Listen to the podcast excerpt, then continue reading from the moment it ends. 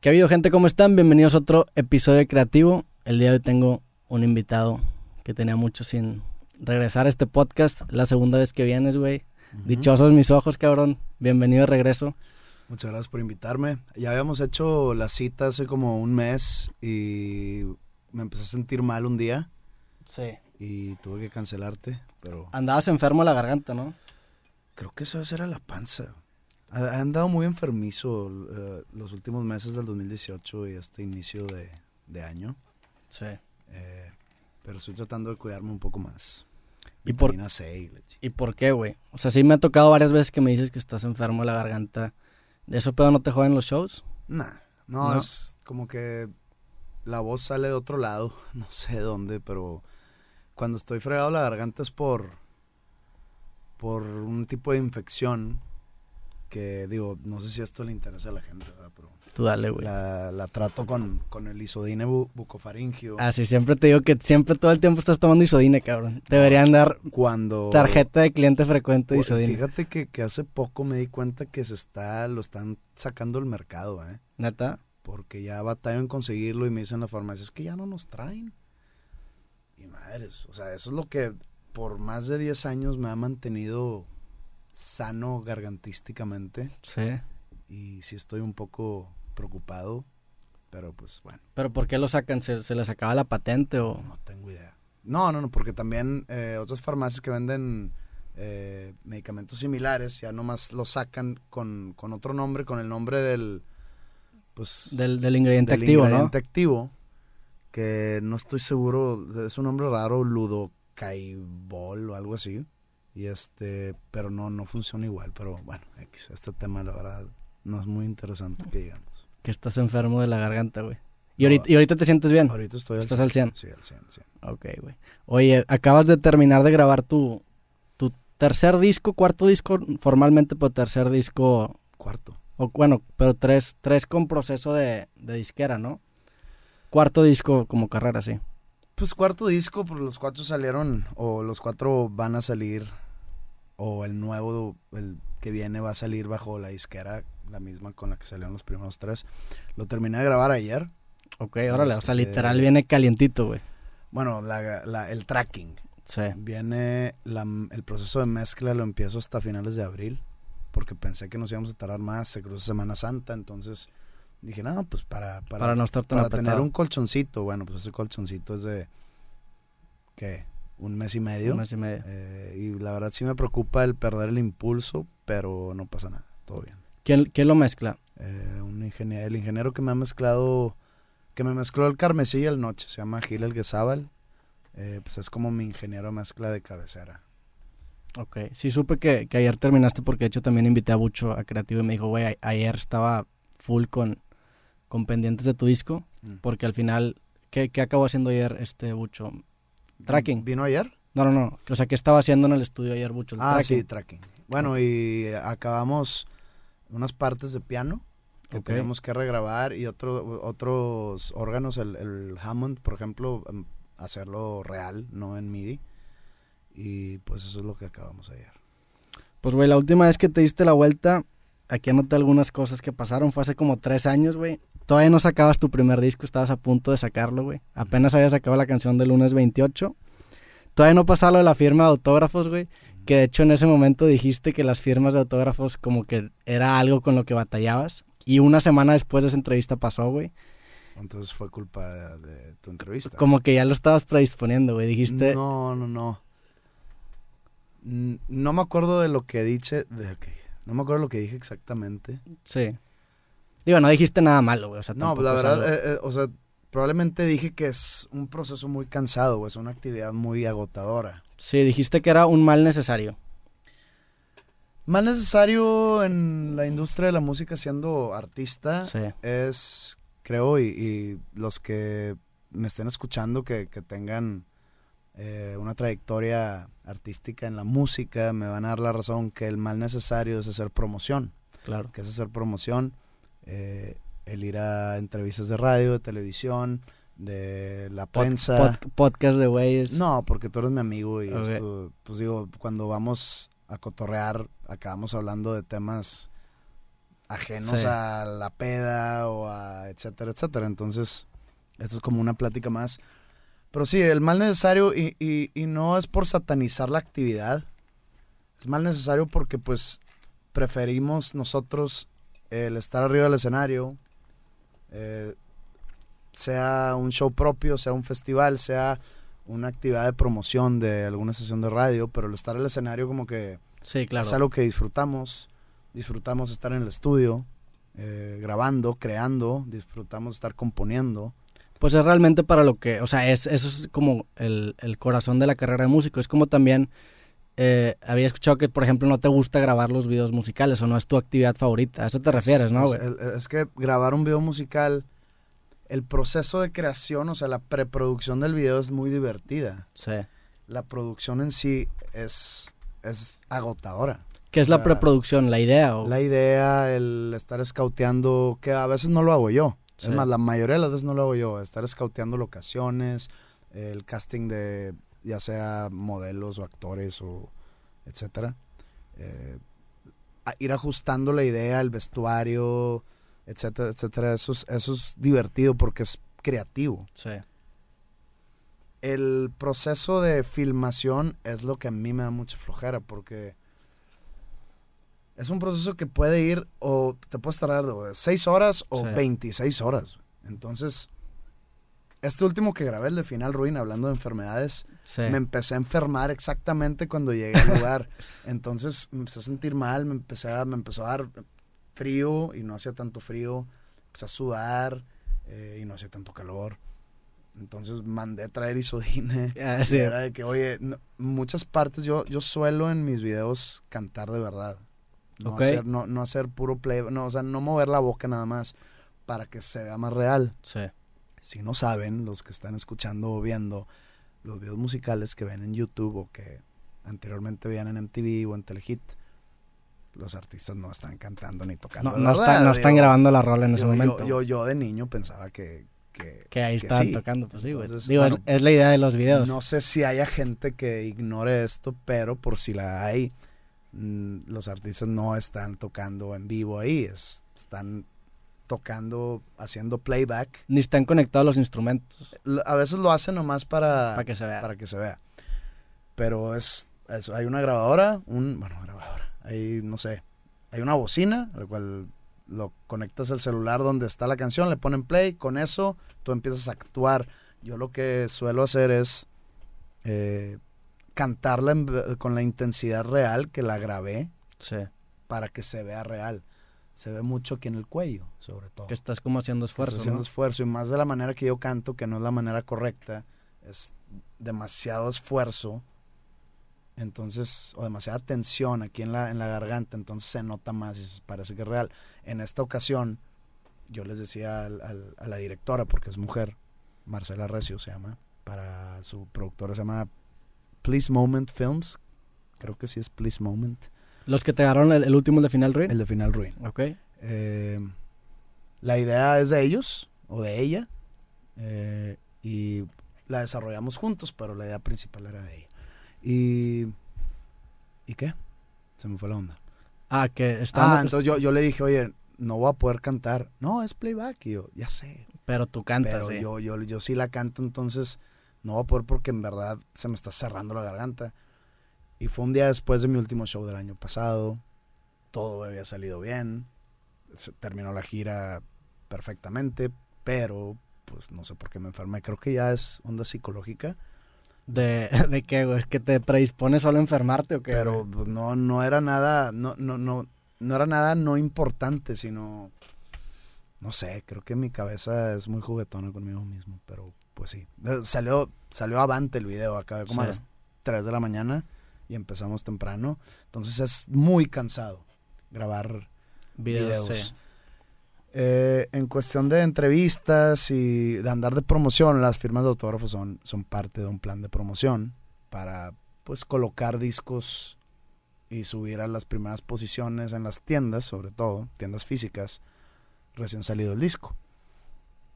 Entonces, pues, es una, es una actividad muy cansada. Porque, Sí, pues, me imagino, güey. o sea, ¿Cuántos, para- ¿Cuántos discos firmas aprox en una, en una firma de autógrafos? En esa, eh, fueron 2.500 personas, 2.500 personas que llevaban varios artículos. Este, normalmente no se les permite firmar cosas pirata. Sí. eh, pues para hacerlo más ágil. Pero pues por ejemplo llegaba gente con su disco carmesí y su colección de discos de panda, ¿no? Y te aventabas Entonces, todos, güey. Pues me aventaba todos, entonces pues no firmé 2.500 discos, firmé mucho más, nomás que eran 2.500 personas y fueron como cuatro horas. Y pues que se dice fácil, ¿no? Pues, Sí. al- alguien escuchando esto va a decir que pues no es nada. O sea, cuatro horas, es- es- me aviento dos películas, eh, pero, Pero es una actividad, o sea, es... te, te, te absorben mucho la energía. Claro. Y no lo digo de manera negativa, sino estás saludando y platicando tan rápido con tanta gente que sí te chupa la energía. Para, para la persona número 200, sientes... ya Sí, te sientes que, drenado, "Ay, cabrón, güey". Porque tienes que cuello". estar todo el... O sea, tienes que estar muy presente y, y- y sí... Y aparte siento que tu personalidad no te sale natural eso, güey. O sea, siento... A mí tampoco, o sea, honestamente yo no soy una persona de ir a conocer gente. Digo, por ejemplo, yo doy conferencias y en las conferencias después a veces me pasa, no a tu nivel, güey, pero sí ponle que me tardo media hora saludando y terminas esa media hora y sí te sientes como, pues, drenado, güey. O sea, porque es una actividad en la que tienes que estar muy involucrado y dar atención y pues tienes que... Estás conociendo gente, Te güey. digo en dónde más siento esa drenación de energía. Por ejemplo, cuando son shows importantes en la Ciudad de México. Por ejemplo, cuando estuve lo del Pepsi Center el año pasado. Es un ejemplo de muchos, pero me voy a enfocar en ese. Que tocaste como tres horas, güey, tres horas y media, ¿no? ¿Cuánto fuiste, ¿no? Sí, Fueron como cuatro horas de show. cabrón. Pero eso no es lo importante aquí, sino yo, yo, yo pude haber tocado dos horas más, porque hay adrenalina incluida en, Sí. en- en ese concierto. Entonces, por más cansado que estés, la adrenalina te mantiene con energía. sí, Cuando acaba el show y nos vamos al camerino, normalmente en ese tipo de shows viene gente de la disquera, eh, patrocinadores con los que quieren quedar bien. Hay, no sé, la gente de management trae, oye, este es el empresario que nos va a contratar en Mérida. y tienes que quedar bien con este Este, güey, y sí. traen gente, mira, esa es la persona que nos va a patrocinar tal tour support. Eso, entonces, tengo que estar con gente Sí, y saludando y, y estar ahí platicando y es, eh, y es una y lo otra y lo otra y es exactamente después del show. Entonces, e- esa parte también es muy cansada. No estoy diciendo que no me guste. sí, es pero muy cansada porque me acabo de bajar al escenario. Quiero de perdido espacio para desapendejarme. para que se te baje la adrenalina Se te también, la güey. adrenalina también, pero pues tienes que llegar y cumplir esos compromisos, que, que está bien, pero Sí. sí, es, eh, eh, es una actividad muy drenante. Igual las firmas de autógrafos, pero inclusive después de esa firma, que fue una semana, bueno, yo no, yo no tengo presente que fue una semana antes, de- después de haber venido contigo, Yo sí tengo bien presente ese pedo porque pasó eso, salió el podcast y no me acuerdo en una entrevista en un evento me preguntaron, güey, de ese pedo. Entonces me acuerdo que fue literal una o dos semanas despuesito, güey. Bueno, eh, entonces, fíjate, después de esa firma, al día siguiente yo tenía otra en, en- en la Ciudad de Qué México. cabrón también. estuvo eso, ¿no, güey? O sea, no, no batallaste un chingo en... Porque acaba esta firma, la, la, la, la fatídica, Sí. me subo a la camioneta y haz de cuenta, pues yo en verdad como que sentí, Bien. me sentí bien, dije, lo logré. Entonces se suben, pues mi manager y, y la persona de, de- de la disquera y yo de que, puta, salió con madre. Me pasas mi celular y agarro el celular y abro Twitter No mames. y había, no sé, siempre que hay más de 100 menciones, Es porque algo eh, está es mal, porque güey. algo está mal. Sí. Entonces dije, ah, cabrón. Y me empiezo a meter y veo pues puras mentadas de Mario. ¿Qué está pasando? ¿Qué, está, qué, qué- qué fue?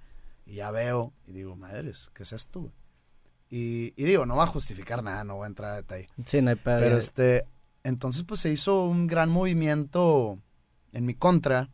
Y al día siguiente tenía otra firma. El mismo, el mismo distrito, federal, en misma Ciudad de México, pero en, en, pues en otra zona, ¿no? Sí, sí, sí. Dije, madres, pero el, al día siguiente en la mañana tenía también eh, entrevistas en la disquera. Entonces, pues llegan todos los periódicos Y el tema era. Qué hueva, eso. cabrón. y El- aparte eh, estabas a eh, punto de el- sacar tu primer no, disco. El día, el día después de la firma salió el disco. No mames. Entonces, en vez de hablar del disco, yo estuve hablando de la firma. Entonces, yo estaba así de que, oye, pues hay que cancelar la, la- la segunda firma. Uno, nadie va a ir. No, al revés, ¿no? Va a ir todavía. Es que van a ir gente que te va a querer chingar, ¿no? Le dije, uno, nadie va a ir. Dos, ves, ve esto, o sea, se está saliendo de control. Que con qué cara me voy a parar ahí. No, no vamos a hacerlo. Y yo, está bien, venga. Pues llego y pues sí había mucha gente. Sí. Eh, obviamente había medios de todos lados ventaneando. El, el programa igual, pero el de Televisa, que la verdad no sé cómo se llame.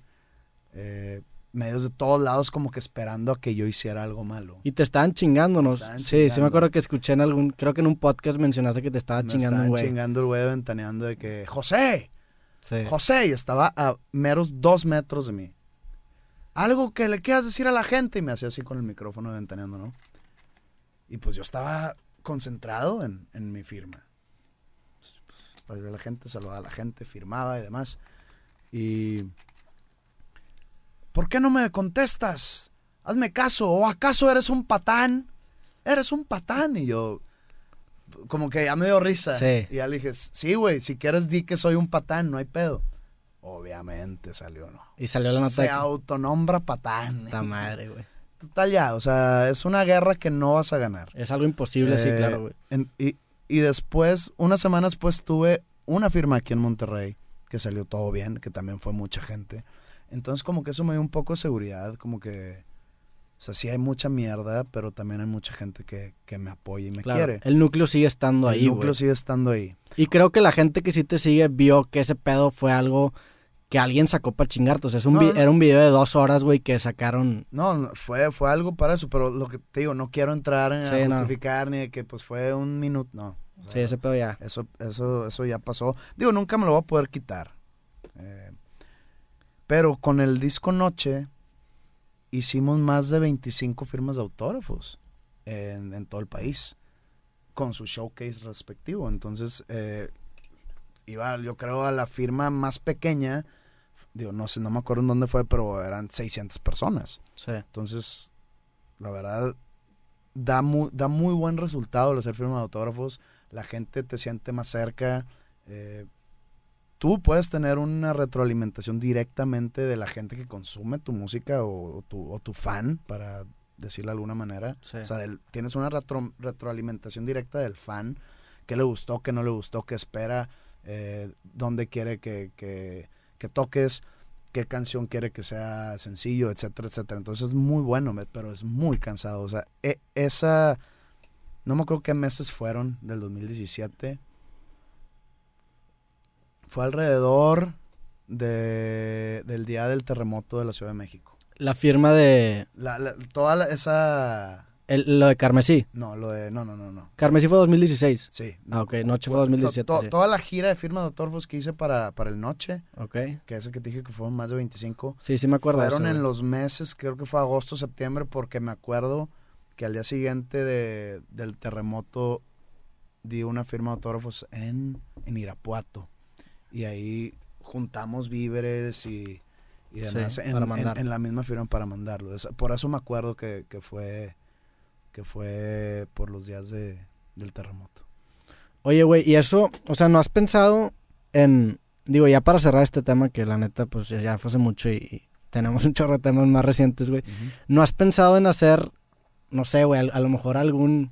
Es que siento, o sea, siento que, por ejemplo, yo, yo cua- cuando te pasó ese pedo, yo me acuerdo que me topé el video en Facebook y, güey, te lo juro que nunca he visto un video que tan rápido se hiciera tan viral. O sea, era una mamada. Y vaya que yo he visto videos que se hacen virales y ese pedo era un mame. Me acuerdo que le dabas refresh y era 4.1 millones, 4.2 millones, 4.3 millones. Toda esa exper- experiencia es algo documentable, güey. O sea, estuviste... Te pasó algo que no a mucha gente le pasa, güey. No, fíjate, digo, te voy a dejar acabar nomás para que no se me olvide. Que cercana a esa fecha, o, o posteriormente, le pasó a varios artistas, mucho más internacionales que yo. Eh, por lo que recuerdo. A Mon Lafer fue- también le pasó eso, algo así, ¿no? No, le pasó a Maluma, Ok. le pasó a... Ah, sí, me acuerdo que a- empujó un a- güey, a ¿no? de los Jonas Brothers. Sí. le pasó a, a un, la verdad no tengo su nombre, pero creo que es un bachatero. Ok. Eh, cosas que, que hasta creo, a, a mi punto de vista, que, que, pues es muy debatible, que estuvieron, que, que- que fueron más, Más pinches. más pinches. Sí.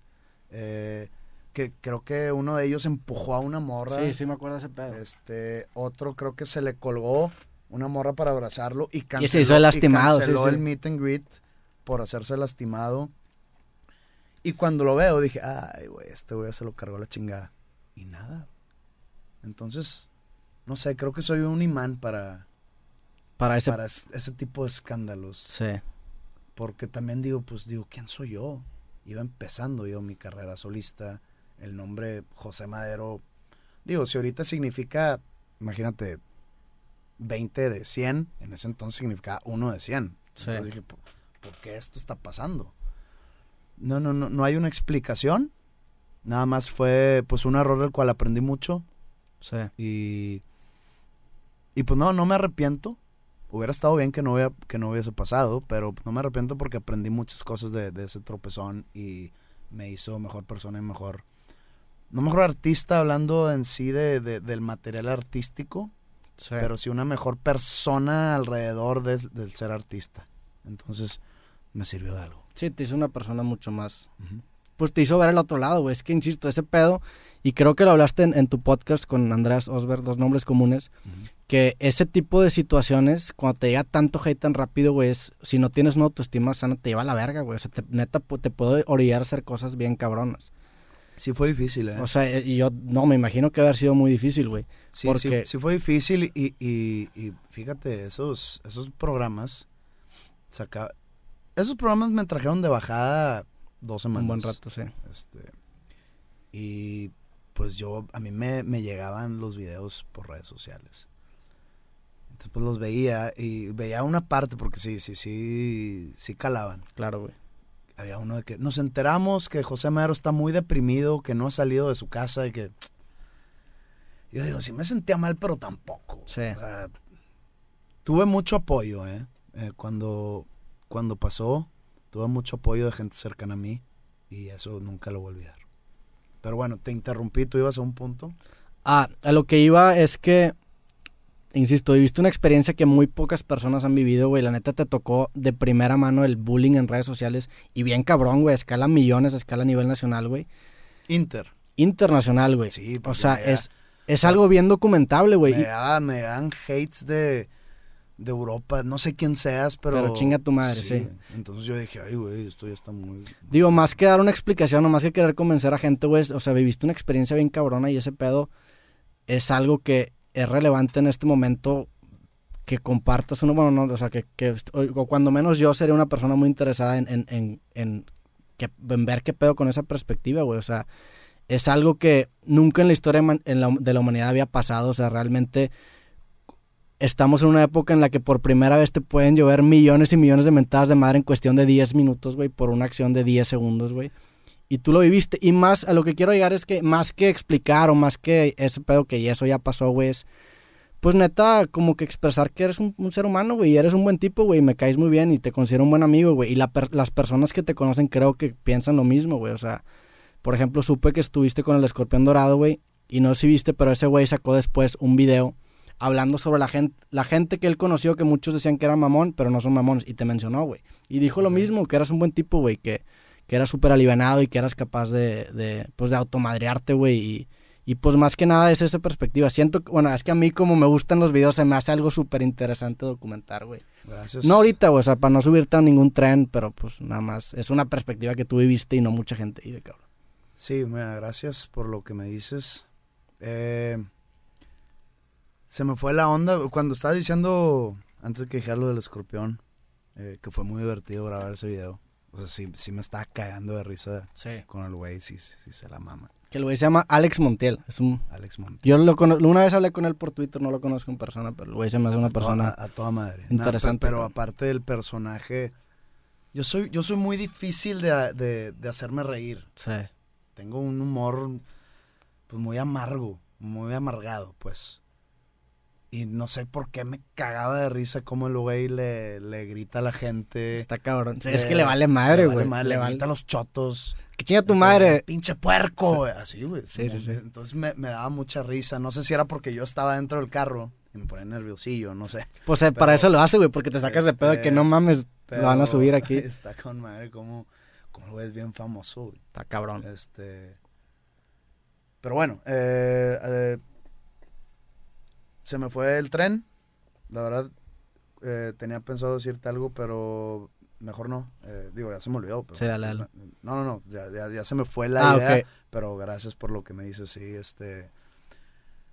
Sí, mucha gente piensa o tiene la idea y no quiero, no, no me interesa cambiarle su, su perspectiva sí, mía. Entiendo, eh, mucha gente piensa que soy un hijo de la fregada, que soy súper hiper mamón, que arrogante y me siento parido por Zeus y, no, o sea, no soy así y la gente que me conoce creo que, que puede corroborarme. Sí. Pero pues cada quien piensa como quiera de, o sea, yo puedo pensar algo de alguien y nadie me va a hacer cambiar mi opinión. Sí. Entonces, no, no pasa nada. Eh, no estoy aquí para caerle bien a la gente, la neta. Y no le debes explicaciones a nadie, güey. Exacto. Bueno. Eh, hablando de un tema relacionado, güey. Me gustaría contar esta historia que pasó hace como dos años, güey. Que hace, hace como dos años saqué, yo, saqué el video con Tigres de, del cambiar el grito. El proyecto funcionó, después lo replicamos con el Club América y me llevó la chingada a mí, güey. Y dentro de esa llevadez de la chingada me sacaron un tweet que yo te había contestado en el 2009, en el que tú celebrabas que Rayados le había, le había ganado a América y yo te puse a huevo, putos. Y, curiosamente en esa campaña lo que estábamos intentando erradicar es esa campaña de puto. Entonces me acuerdo, güey, porque también me pasó eso. De las 100 menciones dije, ya valió madre este pedo. Este, porque, bueno, para contexto, yo tengo un video que se llama Odio a la América, que pues obviamente no le cae muy bien a la gente de la América, pues por eso. Pero lo pusiste así nada más, no odias a la América. Sí, realmente era un, es un video en el que hablo sobre Televisa. Y... odiar a un equipo está... Sí, es un título muy amarillista. Mm, sí, es, es muy amarillista, pero el en sí odiar a un equipo. Pues, sí. Está, está muy, no sé, obtuso. O sea, tú, bueno, tú eres rayado, ¿no te consideras antitigre, güey? Soy antitigre. Eh, porque soy rayado. No, no, no, no, no, odio a los tigres. Mi hermano es tigre. Sí. Tengo amigos ah, bien cercanos que son Sí, obviamente no vas a discriminar a la mitad de la ciudad. No, nomás lo que me gusta es esa rivalidad. Y es el ser, el ser anti. El ser anti no quiere decir que, me, los quiero madrear. Sí. ah, claro, que claro, claro. Ah, eres tigre, qué bueno que te cargó la chinga, qué bueno que te cortó tu morra. No, claro que no, güey. No a nivel personal, pero bueno, una pregunta. Si, si pierde Tigres, si imagínate, van a la final Tigres, Toluca, ¿quién le vas? Toluca. Eso es ser anti-tigre. Pero no es que los odio. O le deseas el mal a los tigres. Ah, claro, sí. no, estamos hablando de un contexto 100% deportivo. Pero hay gente... Y la gente que se sale del... aquí en, en más, no, no, ni, me, ni me voy a salir de Monterrey. Hay gente aquí, rayados o tigres, que entran en violencia, en actos de violencia. No, son locos, el, el, el, año pasado en el clásico quedó 0-0.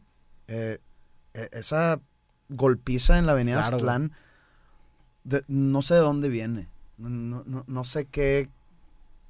No sé qué botones se le tiene que tocar a esa gente para que nazca violencia por unos colores, porque son colores. es, un, es un jersey, así como dicen los hombres que. Es pues un jersey de color azul amarillo contra azul y blanco. Porque no es por los jugadores, la institución. La institución, yo como aficionado, yo, les va, yo le valgo madre a la institución como aficionado.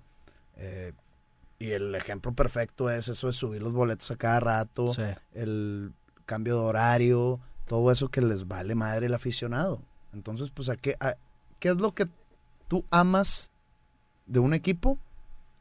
Su, los colores, su, historia, güey. Su escudo. Sí, o sea, a mí yo también batallado mucho en comprender cómo puedes caer en la violencia por algo tan tan eso es muy divertido, pero es algo muy ridículo como el fútbol, güey, y, defender a gente que honestamente le vales madre. Fíjate que, eso, es un tipo de fundamentalista, o sea, es un fundamentalista deportivo, güey. Vi un, un documental en YouTube sobre las barras argentinas y la violencia y, todo lo que hay detrás.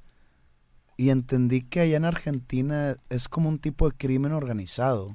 Sí. O sea, no son barras de aliento solamente. O sea, hay todo un, una infraestructura detrás criminal increíble. ¿Criminal a qué te refieres? Criminal en cuestión de movimiento de drogas, de corrupción, de actos vandálicos o incluso actos de violencia que, oye, necesitamos que este güey desaparezca. Ah, háblale a los de la barra de no sé qué equipo para que lo truenen. Así. Ay, cabrón. Este, está muy pesado.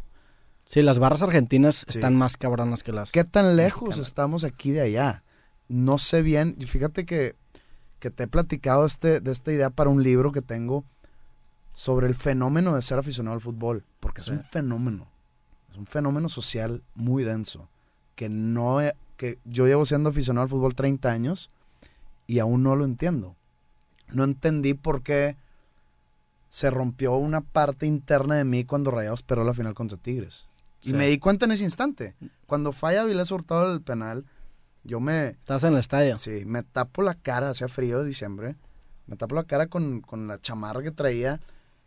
Y dije, madres, ya valió madre. Sí. Ah, ya, ya, vi, mi, vi, vi mi No vida así mames. gris, güey. dije, ¿qué es esto? Y luego me di cuenta, digo, ¿qué? En ese instante me di cuenta. ¿Qué, esto- qué- qué está pasando, güey? Sí. ¿Por qué? ¿Por qué me estoy poniendo triste? ¿Por qué sentí dolor? güey? Esto es una pendejada. Claro, güey. Pero, güey, y, y- y, o sea, sabi- aún sabiendo eso, te dolió. y Ah, claro, además hasta me sigue doliendo. Sí, o sea, piensas Y así que, este, "Oh". Pero quiero hacer un libro de eso. el de para- Pavón contra Pachuca, güey. Sí, no fue de Cardona. Ah, Cardona contra Y Pachuca. este, que ahora juega en Pachuca, ¿no? Eh, No, bueno, el, penal. Yo estoy diciendo la jugada en donde expulsaron a Quivaldo y, Ah, y- y Pavón sí, había sí, metido el gol. iba- Ese era el, ese era el puto título, güey. Sí. Pero bueno, eh, quiero hacer un, un libro al respecto y para eso tengo que entrevistar gente metida en, en las barras barras. de animación, en los grupos de animación, como se les conoce aquí. Y mi tirada es entender realmente qué hay detrás. Si aquí también es una excusa para esconder un tipo de organización criminal. Es un negocio, güey. ¿Estás de acuerdo? Obviamente O sea, es un los- negocio. los es un lo- negocio tanto por cómo venden. No sé por qué estamos hablando de esto. güey. Pues no importa, güey. No hay pe- ya hablamos de tu proceso creativo el capítulo pasado, güey. Ahorita nos metemos más. Bueno, eh, sí, quiero hacer un libro de eso, no sé cuándo, pero está en mi, en mi lista mental de cosas por hacer. Y sí me quiero adentrar mucho en ese tema porque me, me llama muchísimo la atención el fenómeno social que es el ser aficionado al fútbol o a un equipo. Es un, es un, es una mafia. Creo que aquí en México también lo es, no al nivel de Argentina. Tuve la oportunidad de entrevistar a Damián Álvarez y le pregunté que comparara el clásico regio con el clásico de River Boca y dijo, no, el River Boca es una locura. En, en, en cuestión de extremismo de los fanáticos, y digo, en la final de la Copa Libertadores ni la pudieron jugar, güey, por tanto riesgo que había de violencia. Pero incluso aquí en México sí siento que es algo muy fuerte. O sea, yo, por ejemplo, cuando hicimos el proyecto con Tigres, la aprobación de la barra era algo muy importante, güey. y Tuvimos que hablar con la barra antes y tuvimos que literalmente pedirles permiso, güey, porque ellos controlan si la gente grita o no, güey. O sea, es, es una mafia bien cabrona, güey. Y es un negocio gigantesco. Te digo, está muy interesante ese tema. Pero Sí. pues para... No es un tema para discutirlo ni aquí ni en una peda, ni es Sí. como que para adentrarte en serio y analizar profundamente el por qué. Pero pues no somos tampoco psicoanalistas, ni psicólogos, ni Sí. terapeutas. Regresando al tema de la música y incluyendo el tema de fútbol, güey, pinche transición chingona. Muchas de tus canciones tienen letras que tienen que ver con fútbol, güey. Y te lo había dicho. Te lo dije cuando una vez que fuimos a cenar, antes de que sacaras el noche, te dije, güey, cuando dices en la de. No me acuerdo qué dices, que, en qué canción dices que perdiendo ganábamos de a tres. La ¿A poco no? En la a poco no te dije, güey, te refieres a, a, a Tres tres, puntos. puntos. Y Andreas dijo, ¿qué, güey? Y le dije, sí, güey, tres puntos cuando ganas en fútbol.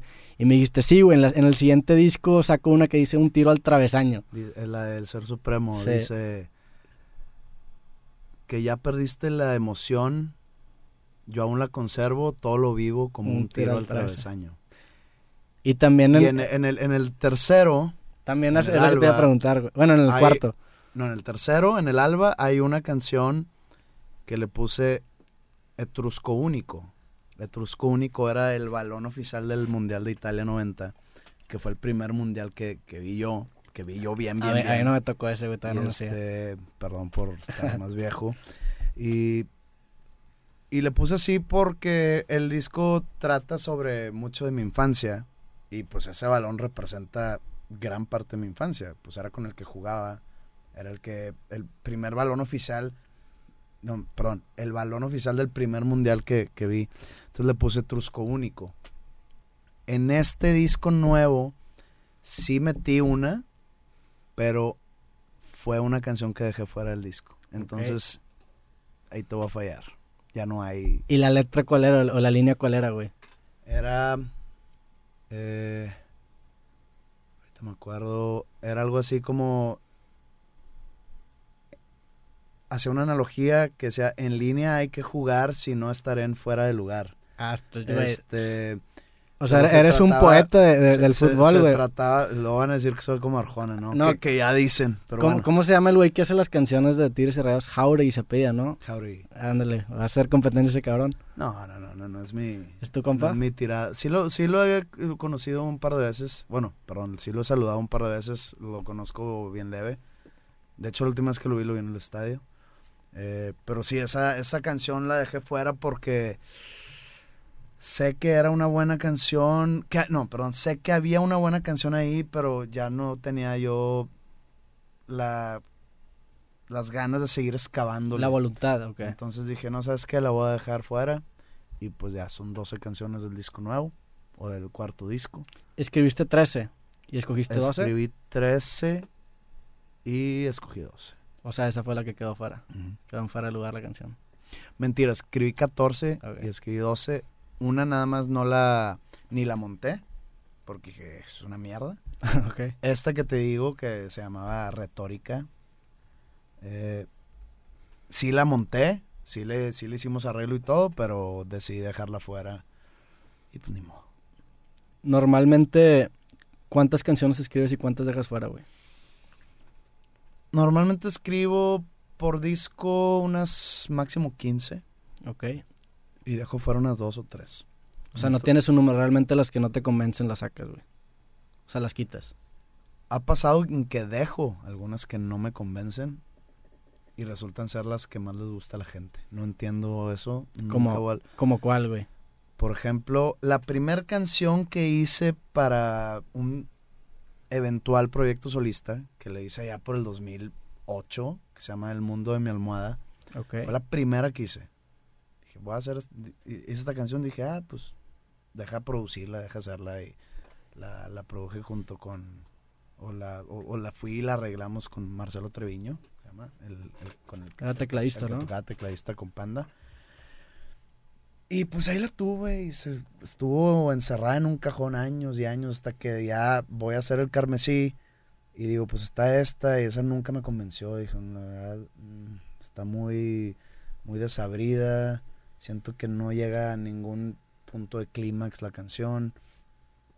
Y mi manera, la, la grabo eh, ya para el disco y mi manera la escucha y le digo, voy a sacar esa, güey. No, no, no, ¿cómo crees? No, esa es un- una gran canción. Me imagino a José José cantándole. Me dice, por favor no la saques. Está bueno, hombre. Oye, sale el disco y toda la gente. Le mamó esa canción. Sí. Quiero, quiero hacer un, un- un movimiento. Vamos a decirle no al me mama. No te gusta decir que me no mama. llegue aquí a Monterrey, por favor. ¿Por qué no, güey? Es como, Porque es no- como el- la contraparte del me caga. No, porque el me mama es al revés. Imagínate, no, a mí me mama. ¿Cómo se llama? Arctic Monkeys. Pues así sí, viéndolo bien, bien, bien estricto, Arctic Monkeys no te conoce, Sí. no te mama. Pero bueno, sí, sí, o sea, el, Tú mamas. digo, es, es como si dices me caga, pues, güey. O sea, no tiene sentido esa expresión. Pero lleva años. Sí, y por eso me mama. El me mama es nuevo aquí. No sé cuánto tiempo. ¿De dónde llegó el me mama? De la Ciudad de ¿De México. dónde saqué el me mama, De güey? la ciudad. Alguien te la pegó. Sí. No sé si de aquí o de o allá. sea, ¿qué, qué dices en lugar de me mama? Me gusta. Mamo. Ah, mamo. Sí. No, oye, mamo a. O sea, estás, estás bien con el verbo mamar, pero no te gusta El verbo mamar no pedo. conjugación. O sea, mama. Sí. Yo mamo, Yo tú mamo, mamas, él mama. Ok. El me mama tal cosa diciendo que te gusta. Ah, ok, ya te entendí. Es como si ellos te gustaran a ti, güey. O sea, O si sea- tú le gustaras a ellos, sí, ya te entendí. Sí, es de que me mama. eh, sí, sí, te- de hecho, Me mama Pamela Anderson. De que, ah, cabrón, a ver, cuéntame. Sí, en, en, que- otra aplicación que tendría no, sentido. No, no, o sea, que, que me gusta mucho. Ah, entonces no te mama. Tú lo mamas, sí. Tú la mamas. A tú la mamas, sí. Entonces, por ahí va la. No, había reflexionado de eso. Por ahí va la situación. Y había tenido una conversación con alguien, no me acuerdo con quién, en hacer el hashtag di no. Monterrey dice no al me, mama. Ok. Siento que ya se está, y más Ah, en la gente es- joven, ¿eh? Se está permeando mucho y, y, y es, no, no, algo tengo que hacer al respecto. A mí sí me gusta el me mama, güey. Bueno, te mama, Me, el mam- mama. me mama el me mama. Va, Pero bueno, ¿en qué estamos hablando, güey? no te voy a juzgar. No sé, güey, si- si- siempre peco de eso, ¿eh? Siempre peco de... de cambiar. sí. Pues bueno, entonces vamos a pasar a otro tema, güey. Este. Ah, estábamos hablando del, del, de tu nuevo disco, güey. Mm. Este. ¿qué, ¿Qué diferencias en estilos musicales hay entre este disco y los pasados? Me acuerdo que en el primero me dijiste que estabas experimentando totalmente y de hecho desde la de lunes 28 era muy diferente a lo que habías hecho con Panda. En el Noche también experimentaste muy cabrón, metiste canciones como la de 1980, que es muy como...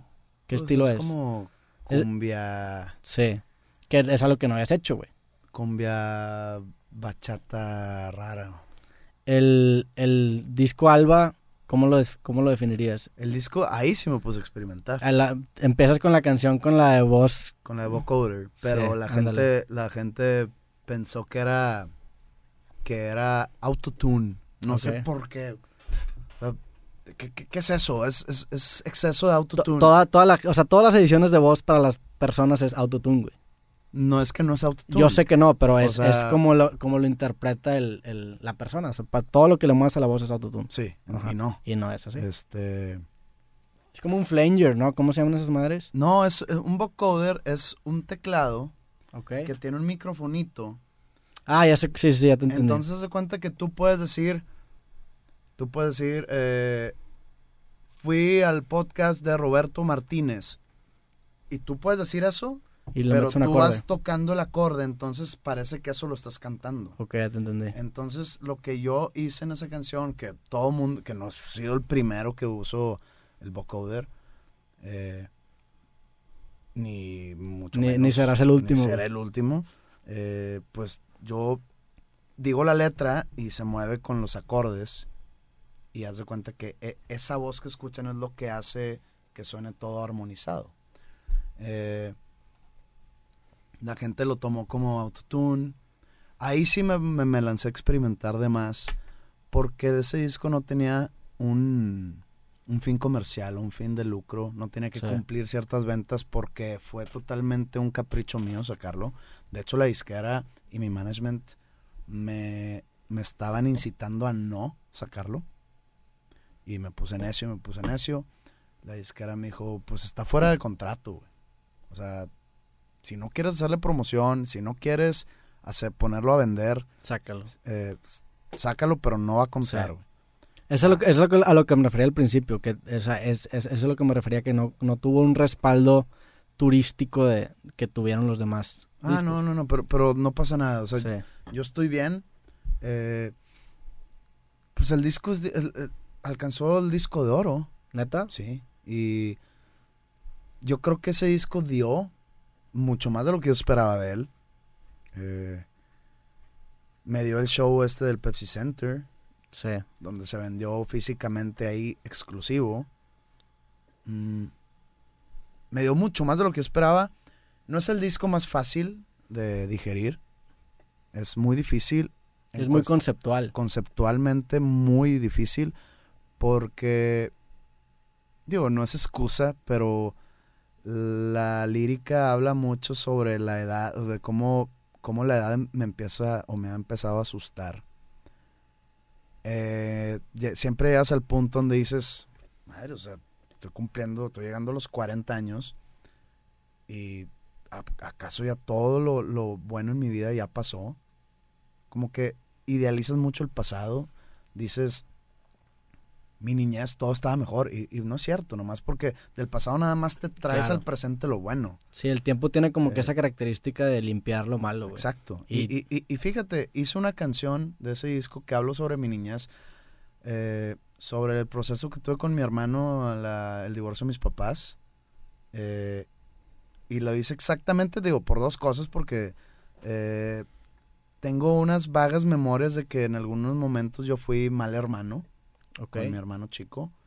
Y fue como la excusa perfecta para pedirle perdón 30 años después. este. Y otra fue porque, oye, esto es el símbolo de no idealizar el pasado.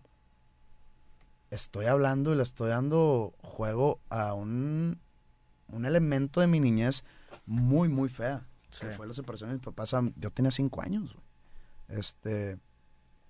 O sea, es una manera de, de contraargumentar que, la nos- que siempre el pasado es mejor que el presente. ¿A eso te refieres? Sí, o sea, y el, el disco cae en que me doy cuenta que no es cierto que lo mejor ya quedó atrás, sino que lo mejor está por venir, que no existe tampoco, Sí. pero que, que la gente tiene que ver el futuro como más esperanzador. Sí, es que si no tienes esperanza, güey. Como, oye, ¿sabes qué? Voy a cumplir 40 años, tengo 38, pero me quedan cuántos te gusta? Te queda la mitad de tu vida, güey. 45 años. Bueno, esos 45 años voy a tener, van a ser los mejores. Me faltan las mejores cosas. O cuando menos tienes esperanza, güey. Sí, no sabes, Tengo esperanza que me falta lo mejor. Es casarme, formar una familia, tener hijos, Sí, claro. eh, crecer en, como persona, como artista, como padre de familia, como esposo, novio, lo que vaya a ser. Este, me quedan años queda y años y años. Entonces, ese disco, eso se trata. Es, es como un tipo de midlife crisis que yo expresé en, en 10 canciones. Entonces, pues, yo entiendo que llegue un chavito de 19 y me deja, un- me deja un comentario de que está bien pinche tu disco Alba. Yo lo entiendo perfectamente. Sí. Es más, entiendo cuando me pinchan los demás. De que, güey, pues no, no soy monita de oro, güey. No, Sí. no, no le va a gustar a todo mundo lo que hago. Eh, pero, Y qué bueno, güey. O sea, estamos, estamos Sí, padres. sí, sí. Ese disco fue muy polarizado, el, el Alba. Fue, fue, fue muy polarizado por, por mi gente. Y, y está bien, o sea, no, no, no, no, no me sentí mal. O sea, Porque no- yo, no sé por- que, yo sé que es difícil y yo no puedo pedirle a, a un chavito de 21 años que entienda mis malestares de la edad, ¿no? Sí. y las inseguridades que me causa el de que, ay, cabrón, pues cuando yo empecé, eh, yo, yo ten- tenía 19 años y, y, pues crecía la banda y tenía 26, y, pero ahora tengo 38 y como que me, me- me entran ahí medios, Trips de ese medios pedo. trips pues, de inseguridad y, y los expreso en, ese- en esas canciones. Entonces, pues yo les digo que pues espérense un rato y regresen al disco cuando tengan sus 35 años y Sí. pues, probablemente les guste. Probablemente lo, lo interpreten de otra manera, güey. Eh, también creo que ese tipo de cosas se da mucho. Por ejemplo, tú tuviste una carrera en la que te hiciste bien famoso, cabrón, a los veintitantos años, güey. O sea, tuviste un ascenso meteórico. O sea, a los 25, 26 años, No fue meteórico. pues bueno. Mucha gente piensa, pero Bueno, no, no fue meteórico, pero a lo que me refiero es que llegaste a un nivel de fama muy alto, muy joven, güey. O sea, a mi edad eras, estabas en, en tu, o sea, e- era tu pick de fama, por así decirlo, ¿no? En Panda. ¿Cuándo sacaste el para ti con desprecio? Como a los 26. tenía 24. Bueno, o sea, llegaste todavía más joven a un nivel muy alto de fama. Creo que ese tipo de, de digo, y, y corrígeme si estoy mal, pero creo que ese tipo de sentimientos se dan mucho, por ejemplo, en, en músicos o también en futbolistas, güey. Creo que más en futbolistas, porque tú ya a tus 35 años cuando juegas fútbol, se te acaba la carrera y a mí se me hace muy triste que la vida que sigue de esos futbolistas, de los exfutbolistas, es literalmente estar recordando esa etapa tan joven de tu vida que duró 15 años, güey. Y todavía te faltan 50 por vivir, güey. O sea, qué hueá que tu vida se resumió a 15 años y todo lo demás es estar recordando esos 15 años. Y siempre va a ser el exfutbolista. Y está ojete, y está bien triste, güey. Y se me hace bien chingón eso que tú dices de, güey, lo mejor está por venir para mí. O sea, claro, güey, o sea, si, si, si te quedas todo el tiempo recordando esa época que tuviste de oro con Panda, qué triste, güey. O sea, no, güey, síguela adelante y... y Es lo que estoy haciendo y no, y no es por no querer recordar, Sí. al contrario, tengo unas memorias her- sí, hermosas güey, de, de pues los 16 años que, que duró la banda. Pero ahorita yo estoy en otra cosa y pues tengo, me debo a ese otro proyecto Claro. y, y yo sé que lo mejor está por venir. Y lamentablemente no depende al 100% de mí el que lo mejor esté por venir. Es que no sabes si lo mejor está por venir, pero ten esperanza, güey. Tengo O sea, esperanza, tengo mucha esperanza y, y cada que hago un disco, digo, este es mi mejor disco. Y lo digo en serio. O sea, Sí. yo- es- esto, es, esto es entre mí, ¿no? No es en una entrevista que sí, totalmente, este, güey. eh, este es mi mejor disco y desde que, sí, a huevo, güey. Eh, pero en, en verdad lo siento. Con el Alba no lo sentí porque sé que estaba haciendo otra cosa Era un disco experimental. el disco experimental quería quitarme una espinita. Porque hay cosas que no puedo hacer. Y no que no pueda de, de, de, deber ser, sino... Es comercialmente muy riesgoso. ¿a qué te es muy Ah, a- a- ahorita y más al nivel donde juego yo. Sí. Y no, no, lo estoy, no lo estoy diciendo en alto, sino es un nivel, digamos, mediano. Porque no he dado el salto a ser un artista consolidado. Con Panda sí, pero pues Panda es Panda. Sí. Acá soy José Madero y el nombre José Madero para mucha gente es desconocido. Entonces, al nivel que estoy jugando, hacer esa movida de un disco con cero tintes Claro, comerciales es muy riesgoso. Y es más, es- por eso yo tomé toda la batuta financiera detrás del disco. La disquera dijo, lo quieres sacar, tú lo pa-". y, y- y no estoy recriminando, nomás estoy contando. Sí, no, güey, claro. Este, lo quieres sacar, tú lo pagas. Va, yo lo pago. ¿Estás seguro que lo quieres sacar? Güey, te puede empinar. No me va a empinar, güey. Mi gente lo va a agradecer que le estoy dando más. Yo lo quiero hacer, yo lo pago. No, no, no pasa nada. Pagué la producción, pagué el arte, pagué los lyric videos, que, que fueron 10 lyric videos. eh, pagué todo lo que está detrás de. Y incluso me trataron de convencer a no hacerlo. Y si hubiera si ese disco hubiera salido con, con fines comerciales y le hubiera ido como le fue, ahorita yo ya no tuviera disquera. Sí. Entonces, estoy totalmente cómodo con esa edición. Te quitaste una espina que si no, me lo, quité una si espina no lo hubieras te sido teniendo, güey. y em, luego empecé a sacar sencillos, el de Ojalá, y la ahora, ahora salió hace un mes, Final Ruin. Y eso, eso también fue iniciativa mía, pero pues es una, es, es una historia aparte, Sí. el por qué salió primero Ojalá. Y ahora con el disco nuevo, eh, me preguntaste que qué camino va, va un camino distinto. Está, creo yo, un poco más alternativo Ok, musicalmente. musicalmente. Eh, dejé a un lado los ritmos latinos, las percusiones guapachosas, que ya también experimenté, me gustó, está bien divertido en vivo, Sí. eh, tocar la de Sonámbulos, tocar 1980, plural inclusive, aunque sea una super balada, eh, es, es muy divertido, es muy, digo, me siento muy enritmado. sí, sí. Eh, pero lo dejé fuera porque quería algo así más, digamos, más, eh, no, no, no quiero decir más británico, pero sí, un sonido así más, más británico. Y pues lo logramos. Me ayudó en la producción este Flippy, el guitarrista de Jumbo, Jorge Sí. Tamés. Saludos a Flip que también lo quiero invitar. Saludos a Flip. Eh, la verdad, increíble su aportación. Eh, ayudó mucho, mucho, mucho en la. ya en la grabación del disco. Y fue un proceso en el cual la, lle- la llevamos igual entre Bucho y yo, como hicimos el Noche, como hicimos Alba, como hicimos con la mitad de Carmesí, en el cual yo llego con la canción, eh, acordes, Melodía y acordes. acordes. y melodía y letra, Sí. y le digo, sobres Bucho, esta la quiero, eh, por ejemplo, 1980. ¿Qué te imaginas? Me imagino así un, un ritmo así sabrosón, guapachosón. Oye, pero es que la canción tiene tintes muy tristes. No hay pedo, madre, no hay pedo.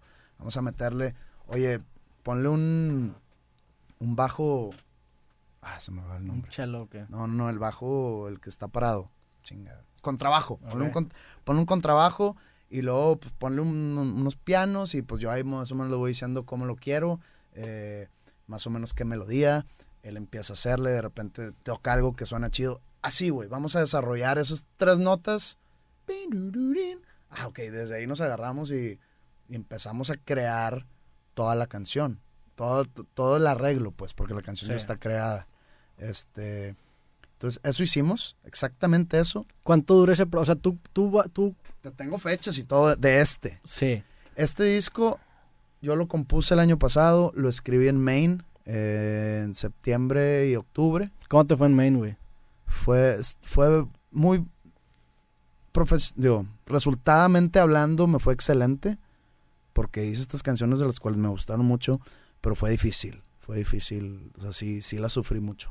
Sí, sí me acuerdo que... Este, Fue un proceso, fue un viaje muy diferente al primero que hice. El primero que hice a Maine fue en el 2008 para hacer Poetics y yo estaba en otra situación totalmente personal.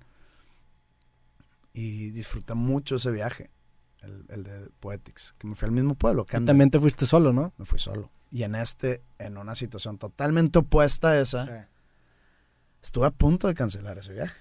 A días de, de irme, de agarrar el vuelo a, a Portland, dije, no voy a ir, güey, no me atrevo.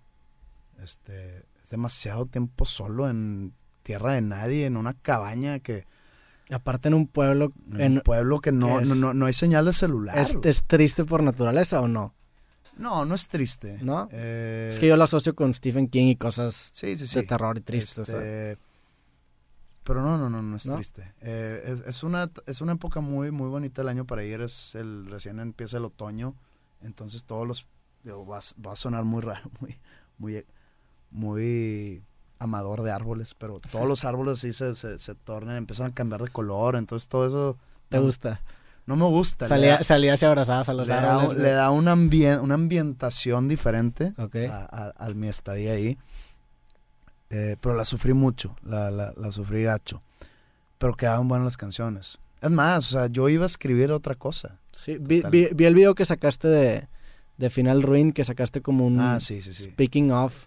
Eh, es como una campaña que está haciendo Universal, la, la disquera, de hacer crear contenido alrededor de las canciones de los, sus artistas. Y me pareció buena idea y he tenido mucha retroalimentación de los fans de que deberás de hacerlo más seguido. Sí. Y probablemente sí, ¿no? O sea, en- a- a- Es súper, o sea, yo- a mí me interesa un chingo, güey. hay, yo, yo soy creyente fuerte de la mística detrás Sí. de una canción. Entonces no puedo Hacerlo matarla así. En algunos, en algunos casos sí lo voy a hacer. Canciones en específico, Sí. pero no de todas, obviamente. No quiero matarle a la mística de las canciones. Total, yo me fui a, a Camden con ideas ya escritas, desarrolladas sobre otros temas. Sobre. Iba, iba yo a hablar de, de Peter Pan. eh, que me empezaron a rebanar. sí me acuerdo que dijiste, que, que- que me empezaron a rebanar que digo muy, Peter muy Pan. chistoso Peter Pan. Peter Pan Peter Pan. este iba a hablar de todo eso, ya tenía las, las canciones separadas de que, a ver, este tema sobre su relación con Wendy. Porque Sí. es que es que cuando hablo de esto, ¿Cuál es el final de Peter Pan? Que vi que lo dijiste, dijiste que era triste, pero no sé ni cuál es el final de Peter Pan, güey. ¿En qué termina Peter Pan? ¿quieres hablar de esto? Nada más quiero saber en qué termina, güey. En que Wendy, se re- Wendy y sus hermanos se regresan a Y este güey se queda solo ahí Y viviendo. Este güey se queda solo allá. Entonces, este güey le dice que va a ir cada primavera a visitarla. Ay, verla crecer, ¿verdad? Entonces, va un año, va otro año y deja de ir, güey. Porque a Peter Pan estando ya se le empieza a olvidar. Verga. Entonces, pues regresa, cuando se acuerda, regresa y han pasado 30 años. güey. Entonces, pues Wendy le dice, güey, te estoy, te estoy esperando 25, 30 años, ¿dónde estabas, güey? Y el vato de que es que no me acuerdo tanto de ti, güey. Pero entonces... Eso sale en la que- película de Disney. No, así no. Así Ese, no ese- ese es el cuento de hadas, que el, cuento, el cuen- original. Este es el- el- la el novela. libro, sí, el libro. Y, y, y pues empieza como que a Peter Pan a, a tener una relación, cuando digo relación no es ni sexual ni amorosa, Sí. sino de amistad o de lo que sea con la nieta de, de Wendy. ¿Tú leíste la novela de Peter Pan? Yo leí la novela de Peter Pan. Ah, no sabía, güey.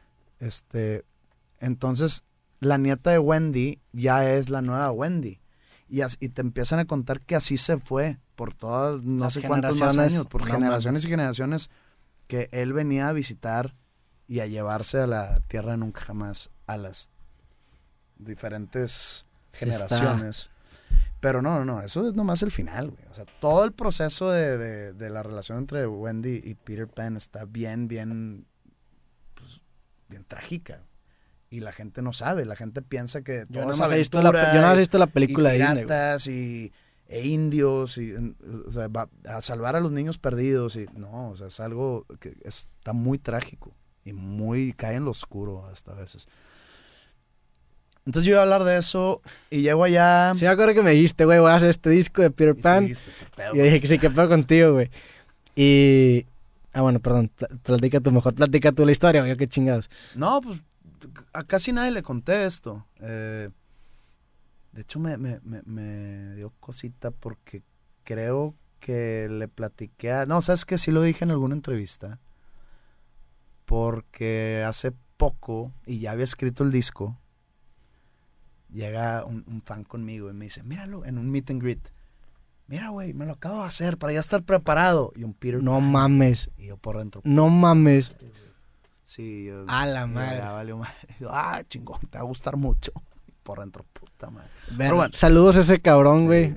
Que si algo le Este, sirve aquí, mandar un saludo, Un güey. saludo al señor Peter Pan, tatuaje. Pepe se sigue acordando de, de ti, güey. sí, pues, sí, sí. sí. Bueno, eh, empecé con la primera canción y, y como que me estaba saliendo otra cosa. Las cosas que, que yo tenía adentro de mi ser, ¿no? Sentimientos ahí guardados. Y la acabo digo, ah, pues esto no tiene nada que ver con esto. Bueno, ya la segunda, pues que haya una excepción, no pasa nada. Y la segunda, y la tercera, y, la, y así me fui. Y de repente acabé el disco. Dije, madres, no escribí nada sobre lo que yo te- ya tenía. Y fue una, fue una buena decisión porque la verdad me gustaron mucho las canciones. Y sí creo que, que están un poco diferentes. Porque yo llegué a una conclusión hace poco sobre, sobre mi música. Me preguntan mucho este, sobre en qué género, qué género estoy. O qué toco, qué género toco. Y nunca he logrado responder con certeza o con seguridad qué, género estoy. Porque pues algunas canciones tienen un poco de rock, otras Sí. tienen un poco de pop, otras caen en, pues te digo, en que si bachata o que si más cumbieras o que si tienen tintes country o que... No sé. Y siempre me, me, me protejo con el escudo de que es pop alternativo, ¿ok? Pero creo que ya, ya, ya, lo, ya lo descifré. Mi, mi género es canción triste, Ok. independientemente de la música. Todas La- mis canciones son tristes. Sí. Y hay gente que se queja de eso. Y esto me di cuenta por las quejas.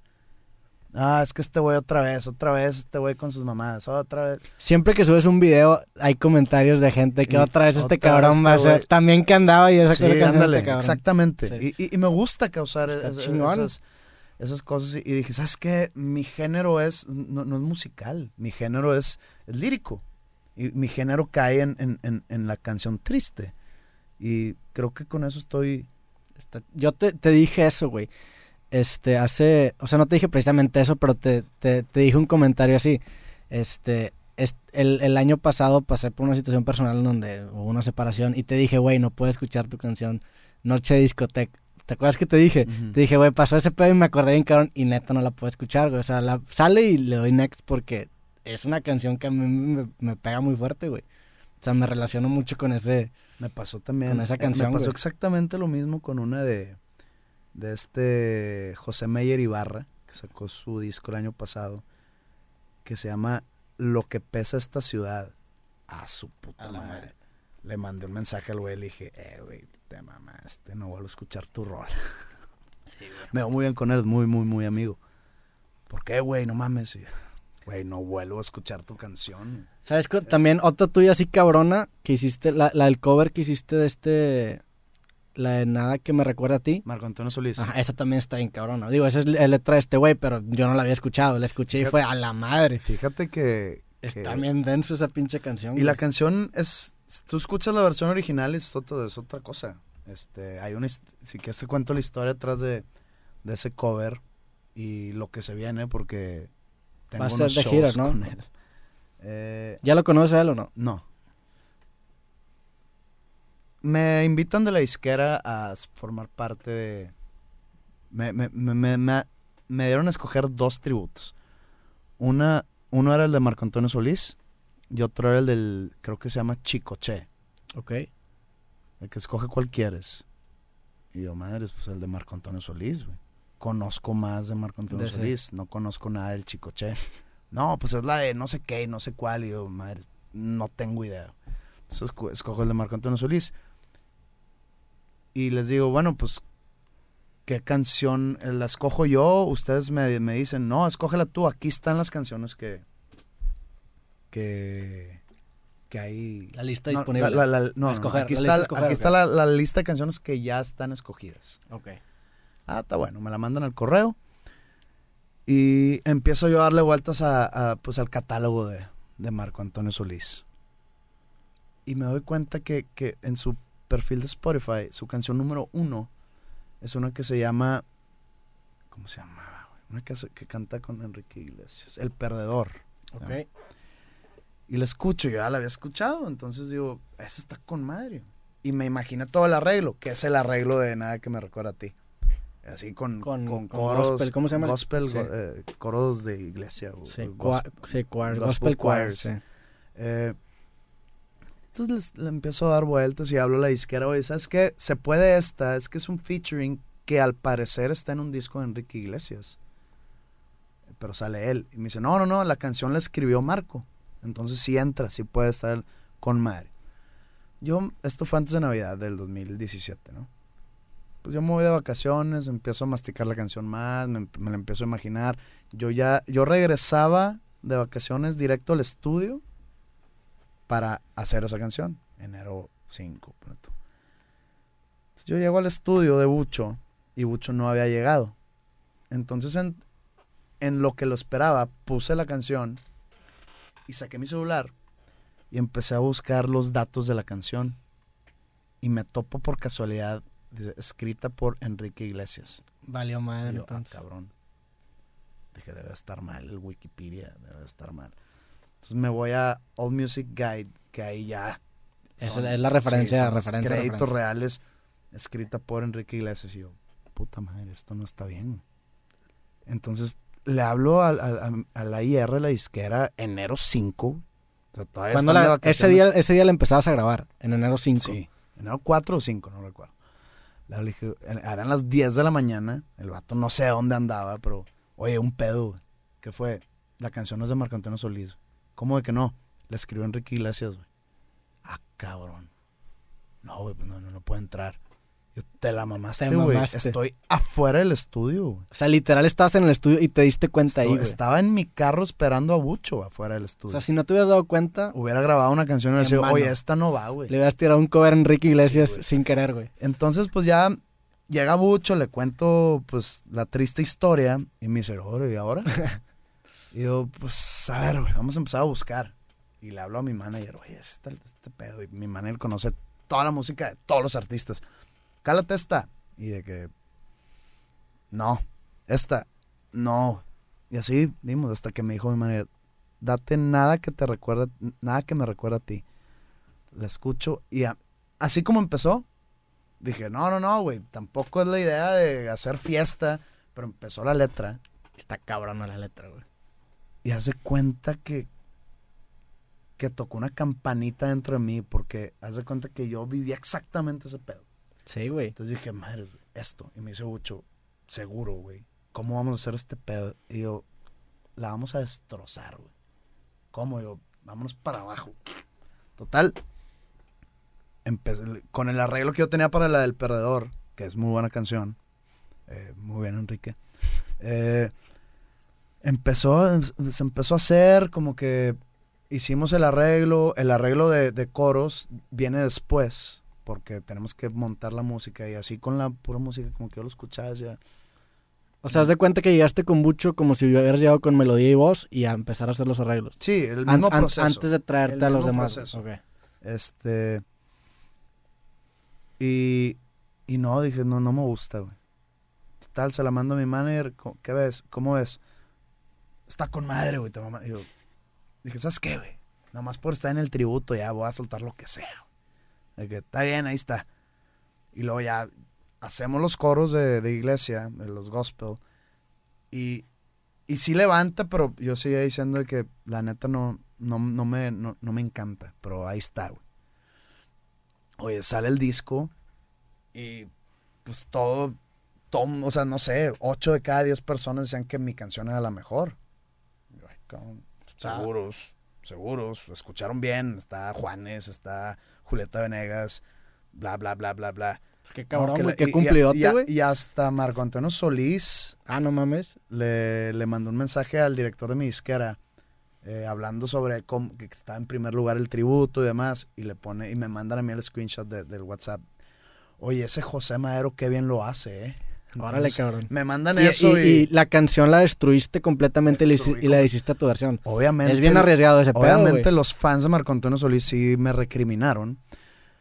Pero entonces ya pasa, pasa el tiempo y resulta que Marco Antonio va a hacer una gira o unos shows conmemorativos de ese tributo. E invitan a varios de los que estamos. Me invitan a mí a, a cantar con él mi versión. Y estoy bien nervioso. güey. Son, o sea, son shows en el Foro Sol Ok. en el Estadio Universitario y en el Estadio 3 de Marzo en Guadalajara. Son shows de más de 60 mil personas. No mames. 60 mil personas que o A, no me conocen, o B, me ubican por la firma de autógrafos. güey. Entonces Ay, cabrón. va a estar cabrón. Pues felicidades, güey, la neta. Pues digo, gracias Te por... rifaste por la oportunidad y por el cover. A mí la neta me gustó mucho. Gracias. güey. No, fíjate que, que, que a contrario a la del mundo de mi almohada, que la escucho y digo, sigue sin, Sin gustarme mucho. Esta te empezó a crecer. como que me- ya, ya la escucho y digo, va, ya, ya me gusta, o sea, ya entiendo por qué a la gente le gusta. Que al principio no me gustaba, pero ya, ya, ya le entendí, ya le agarré la onda. Eres bueno para los covers, la neta, güey. También la del pájaro vio al cielo y se voló. Está con madre. Esa tuvimos que, bueno, no tuvimos, pero se me ocurrió hacerla en tres cuartos y le di un toque diferente. Diferentón. Eh, sí, que quedó tan bien y es de una de las favoritas para tocar de la banda. Está chingona. Este, la, le hacen ahí un arreglo de percusiones muy bueno. Entonces, esta la vamos a estar tocando un rato. ¿Y esta gira de shows con Marco Antonio Solís cuándo empieza? Eh, no sé qué día vaya a salir esto, pero el primer show es en el DF, en el, bueno, perdón, en la Ciudad de México, el 22 de marzo, o sea, ya casi, güey. y el de Guadalajara es el 23, el de Monterrey es el 30 de marzo. Sí, o sea, cuando digo que estoy nervioso, no es que estoy temblando ni nada, sino estoy así como, puta madre, güey, o sea, qué hueva dar la mala nota, ¿no crees? De que, ay, Madero salió abuchado. Nomás porque, pues, la gente, digo, es otra, es otro público totalmente Sí, el güey. mío. O sea, es un una, una demográfica, es otra edad, totalmente distinto, que, pues, probablemente nada más me ubiquen por la firma de autógrafos y, pues, no sé si la reacción vaya a ser negativa. Ojalá y no. Pues ojalá Yo, y no, yo- yo- yo voy a hacer lo posible para que la reacción sea positiva. Eh, Sí. dando un buen performance, pero nunca ¿Te, sabes. te han abuchado en festivales de solista? Eh, no. no. Hubo uno en Guadalajara que estuvo chistoso porque me pusieron en un festival de ska, güey. Ok. Y digo, por si no sabe la gente, o por si no sabías tú, el género ska creo que es el más violento en cuestión del público. Ok. el más escandaloso, el más violento, el más, el más hostil. Eh, incluso, digo, si me ponen a, a tocar en un festival metalero, yo creo que me arrancan la cabeza. Pero para hacer música no pesada, el, el ska es muy peligroso para actos como yo. Y, y pues antes de salir, agarro a la banda y le digo, oigan, eh, la única manera que nos vayamos a bajar es que alguien esté en el piso tirado Sí. eh, inconsciente. Que eso también hiciste con Panda una vez que te aventaron tierra y no sé qué más, güey. Entonces dije, listos, listos. Ya nos subimos y si había varios ahí pintando dedos y fue de que, eh, güey, a ver.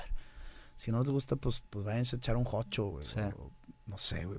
Hay gente que sí quiere disfrutar de esto, entonces por favor, ya como que se calmaron los, los, los ánimos ahí. O sea, Ca- estuvo, estuvo bien. Cantaste también una, una canción grupera, ¿no? Una canción de con una banda. De pesado. Ándale, pesado. En el Machaca del 2017. ¿Cómo te fue ahí, güey? Bien, nada más que se me olvidó una parte del precoro. Eh, y pues ya, eso para mí hice un mal performance porque se me olvidó la letra. Sí. Que hasta se me olvidan mis propias letras. Eh, pero, pues no sé, la verdad ni me metí a ver qué, qué ponía la gente. Digo, yo, yo hice como un palomié en mi... En tu En mi bucket, list. de- sí. Y ahí está. A mí una, y una vez, a mí me han abuchado una vez y fue porque me invitaron a abrir un, me invitaron a recitar un poema en, en un festival en el Estadio Tecnológico, un día después del último partido de Rayados. Me acuerdo porque estaba la, estaban las butacas sin sillas porque la gente las había arrancado. de, recuerdo. arrancaba las butacas. Y como que al güey del festival se le olvidó que yo iba a recitar un poema, porque yo lo iba a recitar al mediodía donde todavía no había gente. Y ya a las 8 de la noche, a punto de tocar los Tigres del Norte, el güey se acuerda que sigo yo. Entonces este cabrón empieza a gritar a la gente, ¿quién sigue? Todos los Tigres del Norte. ¿Quién sigue? Los Tigres del Norte. Y de repente pasa un güey de los que está haciendo el, el soundcheck y le dice, "Ahí va este cabrón a recitar el poema. Y este güey dice, ah, no, espérense, viene este güey, ¿cómo se llama? Roberto Martínez, a recitar un poema y nada más, ¡bu! Hombre, madres, güey. Pero, güey, te, te, te hace bien, o sea, te, te da, te da callo, güey, ese pedo. La callo, pero te apuesto que lo hice todo, todo mal. Ah, estuve súper nervioso, pero me salió, güey. También me ha pasado también, una, una vez me invitaron a una marcha, hace, hace un chingo, así fue hace como 5 o 6 años, a recitar un poema en la macroplaza, también frente a como 3 mil personas, y el poema se me olvidó, güey. Ahí sí fue, Ah, no lo lees. no, lo recito de a capela del corazón, güey. Y ahí se me olvidó el poema, cabrón. Y eso, eso, ese tipo de momentos, güey, hacen Bien que, pero hacen que te hacen una persona mucho más fuerte, güey. Entonces, sí se siente ojete en ese momento. Digo, tú has de haber tenido también experiencias culeronas que te hicieron un- una, una persona cuando menos más aguantable, Sí, que aguantas más. más pues. duradero, sí. Me acuerdo que me dijiste antes de que te fueras a Maine que, que querías preparar y escribir ya todo para llegar y nada más hacer lo que, o sea, ya tener como toda la música y creo que nada más escribías las letras allá, ¿verdad? Ajá. La misma música la respetaste y escribiste letras sobre esa música. Eso Sí. O sea, esa música te generó otro tipo de sentimientos que tú esperabas que te generara. O cómo, Pues o, al parecer sí. o cómo fue ese cambio de... No, no sé. No, la verdad no sé. Probablemente la música me hizo irme por otro lado inconscientemente. No, no, no entiendo cómo, cómo logré sacarle la vuelta a lo de Peter Pan. No, no entiendo. No entiendo qué fue. Yo tengo una teoría que, que es algo, es, por ejemplo, cuando te pones bien pedo, ¿no? Sí. Y cuando dices, es que vomité por la peda, hay dos maneras de hacerlo. Me siento bien mal y necesito Sí. meter el dedo, perdón por lo gráfico, Dale. meterte el dedo para que salga todo y sentirte bien. claro. Eso es ojalá, ¿ok? Ok. La canción.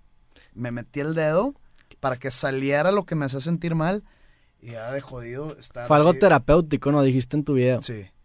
Este, entonces, eso es ojalá. Ya está la otra peda en de que estás hasta la madre y solito vomitas y quedas inconsciente. Eso es el disco. Ok. O sea, vom- perdón por la analogía Vomitaste. No, está bien, güey. Este, pero así lo vi de que la de ojalá lo hice a fuerza. A fuerza por mí, nadie, nadie me lo, nadie me obligó.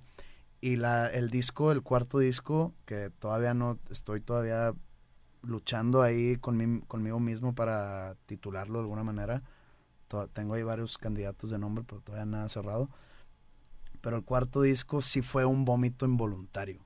Es como cuando estás pedo y de repente... Sí. Así fue. O sea, fue sin querer. Sí, sí, sí. Entonces, esa analogía está Es- un poco es- asquerosa, está- pero está bien en punto. Está, de hecho, en mi libro, güey, hablo de que el arte es como vomitar, güey. Hay un capítulo que digo que el arte es vomitar porque es literalmente forzarte a ti mismo a ver un lienzo en blanco, a ver un- un- una pantalla o a ver un papel, no sé dónde escribas, güey.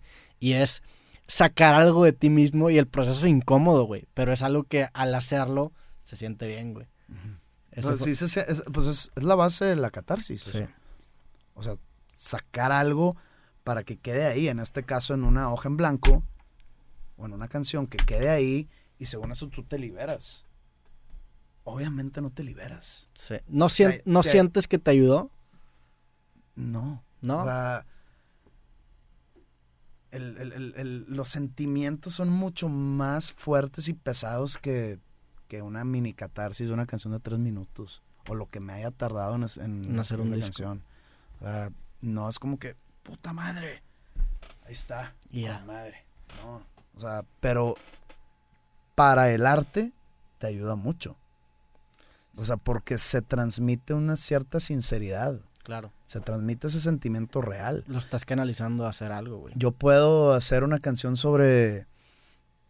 Ay, no sé, güey. Puedo inventar una historia de unos novios que hicieron un sui- suicidio colectivo entre ellos y se mataron al mismo tiempo. Y, y, pues digo, no es una, ni una historia mía, Sí. lo estoy inventando. No voy a transmitir algo escondido, un mensaje ahí subliminal y nada. En esto, por ejemplo, en Ojalá conectó con demasiada gente. Creo que lo agarraron la sinceridad, lo que hay detrás. Sí. eh, y se transmite eso de alguna manera. También está muy, muy psicológico todo esto. No sé cómo se conecta. Está, está, pues es, un, es algo muy personal y todo el mundo adapta. Yo, irónicamente, creo que las cosas que te hacen sentir más solo tienen el potencial de conectarte con más gente, güey. Creo que tú una vez dijiste que la, la tristeza necesita compañía, algo así dijiste, ¿no? Esa, esa frase me, se me quedó mucho porque es cierto, güey. O sea, eso es lo que te hace conectar con, con muchas personas de una manera mucho más directa, güey. Hay que escuchar una canción feliz, Sí. güey. La neta. Sí, concuerdo contigo. Digo, hay gente que sí. pero, sí, Pero una canción feliz no te hace. no te, llena. llega, güey, no sí. te llega, güey. O sea, ay, con madre. Ya. Una canción triste te hace lo que tú me dijiste, güey. Güey, no puedo escuchar tu canción. Sí. O sea, prefiero que me digas eso a que me digas. Está chida, güey. La puse en la peda Sí, de que está con madre y la, la raza cantó. O, o de que, oye, ¿sabes qué, güey? Me- se me hizo muy profunda. Prefiero que me digas, no la puedo escuchar, güey. Está cabrón. Eso está más cabrón. Este, sacaste la, la canción de Ojalá, también sacaste la de Final Ruin como dos sencillos independientes al, al, Al álbum. al álbum. ¿Por qué hiciste eso? Y también una duda, la de Ojalá la, la grabaste en el mismo tiempo que grabaste el cover con el cover de Marco Antonio, porque No, también, no, tiene, también tiene como un, un coro, ¿no? Sí, pero fue. Pero fue es diferente. Es que lo del coro, Ah, no, la, la escribiste después de que grabaste el, el- el cover, ¿no? Sí, mucho Sí, después. sí. Esa canción la escribí como en junio. Junio o principios de julio. Escribí Ojalá. Y la grabé en agosto. Cuando, sí, ya la grabé en agosto y salió en octubre. Y usé el coro gospel ahí porque me gustó tanto en la de, en la, la de Nada que me recuerde a ti. Que dije, qué hueva que esté en un cover, güey, Sí, que no es una canción. Y que no sea una canción mía. Entonces quiero, quiero usar otro, co- otro coro gospel en una canción mía. Entonces dije, pues ah, creo que ojalá le queda. Este, y sí quedó. Y sí, es- lo hice. Nunca estuvo en mis planes sacar sencillos. Este, Sí, me acuerdo en el creativo pasado me dijiste, hablamos un poquito de este tema, güey. y lo hice terapéuticamente.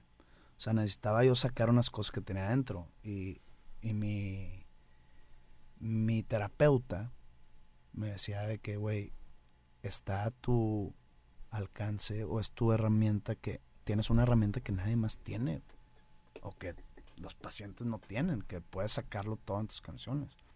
Yo no, no, no, no, no quiero. No quiero documentarlo, no quiero documentarlo, no quiero documentarlo. Hasta que ya dije, no, ya lo voy a hacer. Y lo hice.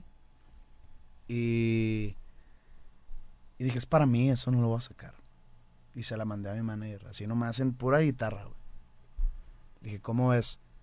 No mames, güey, está cabrona. ¿qué, ¿Cuándo la grabamos? Y yo, no, no, no, no la voy a grabar. Se la mandé a un amigo. ¿Cómo es? Ah, la madre, te la mamaste. Eh, así, así va a ser con pura guitarra. Y yo, pues no, güey, no estoy queriéndola sacar. ¿Cómo, cabrón? No mames. Tiene que, lo tienen que oír la gente, está cabrón y no sé qué. Y guau, guau, guau. Va, la voy a grabar, güey. Que salga, no sé. La grabo. Me convencen. Entonces yo llegué a la disquera, a Universal en la Ciudad de México, diciendo, no van a querer sacarla. Porque pues es un sencillo, ¿en qué disco Sí. viene? Entonces Y digo, mira, hice esto, la verdad está más o menos, este, no o sea, estoy... pichándola para abajo. Pichándola para mismo abajo. no querías que O saliera, sea, güey. como que sí queriendo, pero, pero si me dicen que no, mejor. Sí, ¿no? sí. Entonces la, la ponen y hacía todo volumen, se acaba y todos me voltean a ver que a la madre. Y yo, pues, ya valió madre. Está bien, ya vamos a sacarla. Y sale.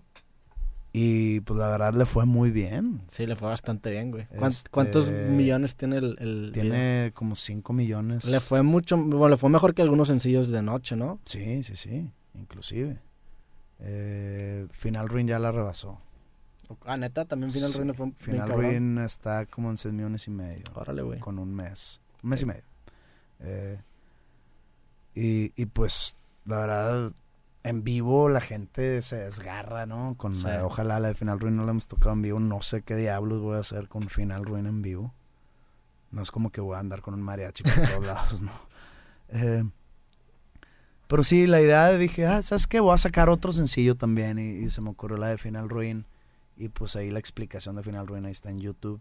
Eh, y, y dije, chance me alcanza para sacar un sencillo más antes del, de, ¿De tu disco? de- del- lo primero que voy a sacar de mi disco y no, no, ya no alcanzaba. Oye, te estás metido en, en la música, obviamente, estás metido en la literatura. Ahorita vamos, hablamos de, de tu, de tu último libro. ¿No, ¿No has pensado en meterte en los videos, güey? ¿No te gusta Sí. eso? O sea, en, en grabar tus propios videos, güey, y ya escribes tus No le sé, güey. No hay pedo. Tampoco le sabías a los libros y publicaste ya dos y Pero fueron... no, no, no, acá técnicamente no le sé. O sea, pero ni si podrías dirigir, güey. ¿Dirigir videos? Ajá. O sea, tus propios videos no te interesaría. Ah, ah, ah, ok. Dirigir mis videos. Sí, no, Pensé no que me dijiste de YouTube. Ah, no, youtuber, Ah. no, yo sé que ni de pedo te va a Ah, gustar el pedo de no, YouTube. a mí no me gusta salir en, en la cámara. Ahorita la tapamos, güey. Este. ¿Qué? Ah, O sea, lo que te atrae o no, güey. mm, sí me atrae, pero es de esas veces que. Ahí te va. En un. En un crew de, de filmación hay mucha gente. Sí. el tiempo literalmente es oro. Porque rentas la locación por tanto tiempo, la cámara por tanto tiempo, al, a ese staff le pagas por hora. Entonces a mí me ha tocado ver gente que no sabe lo que está haciendo Y se gasta mucho. y que, lo, y, y- y que hacen, ha- hacen más torpe todo el proceso, entorpecen la filmación. Ok. Entonces yo he dicho, ¿qué chingados está haciendo este güey aquí? güey? No quiero ser ese güey. Y sé que nada más Va a sería, ser ese güey al principio. O sea, si lo haces, tendrías que ser ese güey al pero no me interesa hacer videos. Entonces lo haría por, por darle un cerrojo a mi propio arte, de que sabes que hasta dirigí mi video. Es más, y sería parte también nomás para levantarme el cuello. Pero no es algo que te interesa entonces. No es algo que me quite el sueño. O sea, para eso sé que para cada cosa hay, hay gente especializada, hay, gente que le sabe trillones más que yo. Y que yo confío totalmente. O sea, tengo mis directores que conozco perfectamente y que sé que harían un excelente trabajo. Eh, entonces, meterme ahí eh, entorpecería yo todo. No sé. Siento que yo no sé nada de cine. No sé nada de cámaras, ni de lentes, ni de eh, checar color, y no sé nada de edición.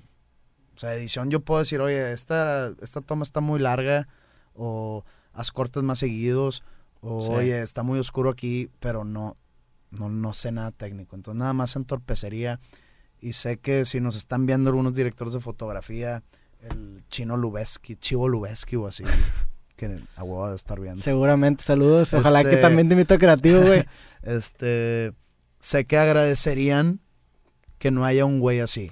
Un güey que entorpezca toda la producción. pues sí. Pero, tío, tendrías que. Primero te tiene que interesar. Si no te interesa, pues ni para qué le sigues, güey. Eh, algún día probablemente, ahorita para nada. Hace, hace, hace poquito me aventé el disco de.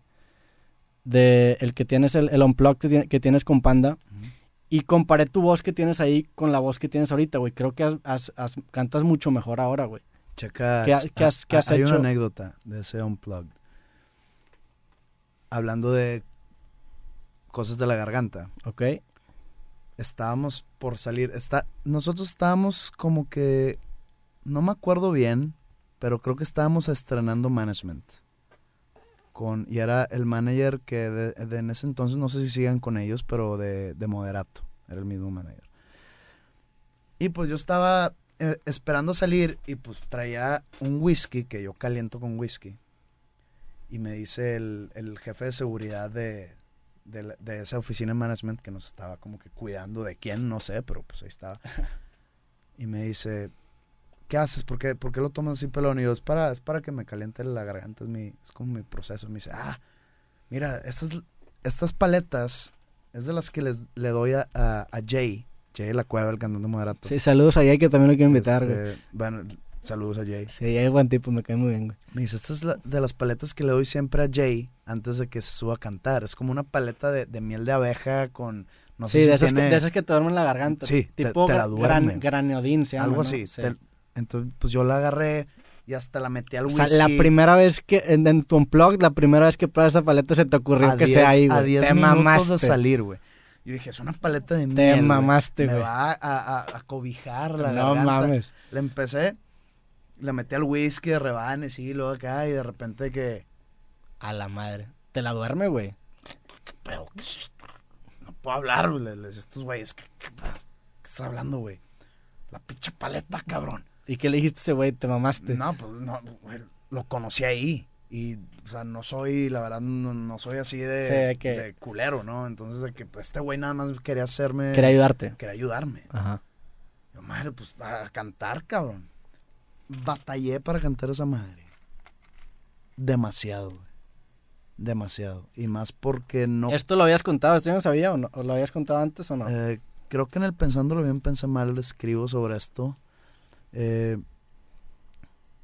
y me dolió más porque ese unplug queríamos que fuera totalmente verdadero o sincero. O sea, no andar cambiando cosas, sí. no andar eh, regrabando. De hecho, lo tocamos sin clic para no regrabar cosas o agarrar eh, de una sesión de estudio. ¿A qué te refieres con sin clic? ¿Sin metrónomo? o Sí, sin- sin metrónomo. O sea, Eso es clic. sí. Ok. Este.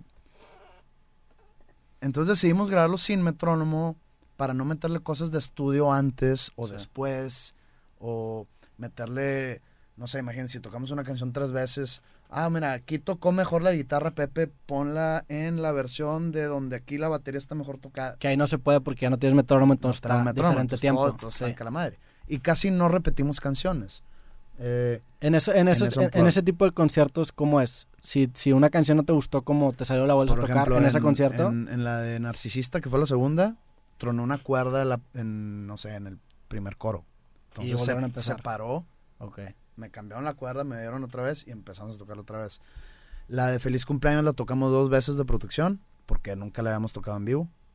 La de Sistema Sanguíneo Fallido con Denise la tocamos como cuatro veces porque a ella se le olvidaba la letra del último, que es totalmente normal, pero hasta que le quedó bien ya quedó.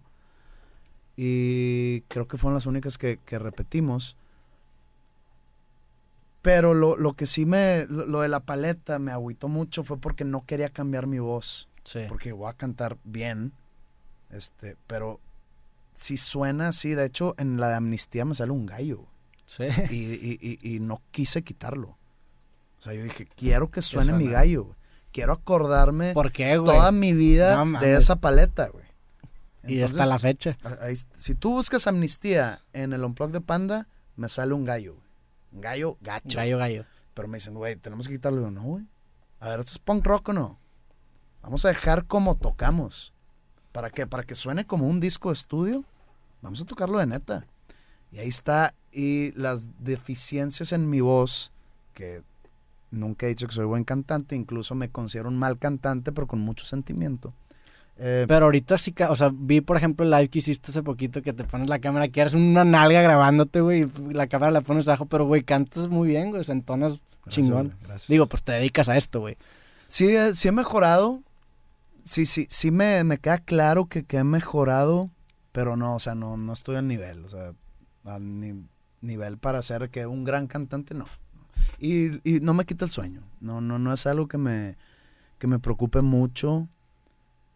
Te hace enfocarte en otras cosas, pues escribes letras, o sea, escribes buenas letras. Sí, es, es, es más prefiero enfocarme, eh, vocalmente hablando, prefiero enfocarme en, en- en la interpretación y el, y el sentimiento que se le da a, a- a la canción al cantar, Ok. que el estar totalmente afinado y la canción así, la voz así planota o, o pues como hacen, no sé, los cantantes de balada pop, que, que todos tienen así que... "Oh", y eso no me de, ¿Cómo- cómo se me llama? ópera ¿Cómo se llama eso? Vibrato, ¿cómo se vibrato y que todos lo cantan igual o, o- o como un no sé un cantante de, de antro de antrobar o Sí. de rock antrobar así que, Que todos, todos cantan igual, igual, sí. y, y, ah canta muy bien el güey sí güey pues, pero esos que- vatos este me lo encuentro hay dos en la esquina y tres aquí cruzando la cuadra Entonces, prefiero enfocarme más en en que mi voz sea más reconocible Sí. que tratar de transmitir un sentimiento a través de la interpretación, etcétera. Pero sí, eh, ese unplug, aunque me gusta mucho, me duele, me duele o me cuesta un poco escucharlo por lo mismo de la paleta. Qué cabrón, güey. Eh, pero ni modo, ni modo. Son cosas de lo- Pues los es gajes del oficio. Sí. Oye, vamos a hablar de tu libro, que aquí lo tengo, ya lo traigo, güey. ¿Todo bien en cuestión de hora? Sí. Pues Ah, sí, todavía tenemos. Sacaste este libro que se llama Pesadillas para cenar, que me lo trajiste por fin, güey. Ya tenía como dos meses pidiéndotelo. Digo, pude, irlo- pude haberlo comprado en Gandhi, pero... Pero Ya. tú me regalaste los tuyos. Y ya me lo has prometido, güey. Sí. Este... ¿Por qué Digo, saca... lo venden en todas las librerías, eh, no nomás en, en Gandhi. En Gandhi, en cualquier librería lo podemos encontrar. Sacaste este libro, casi no le hiciste promoción, güey. De hecho, este, o sea, no le hiciste la misma promoción que le hiciste al, al, al primero que sacaste, al Pensándolo Bien, ni al segundo.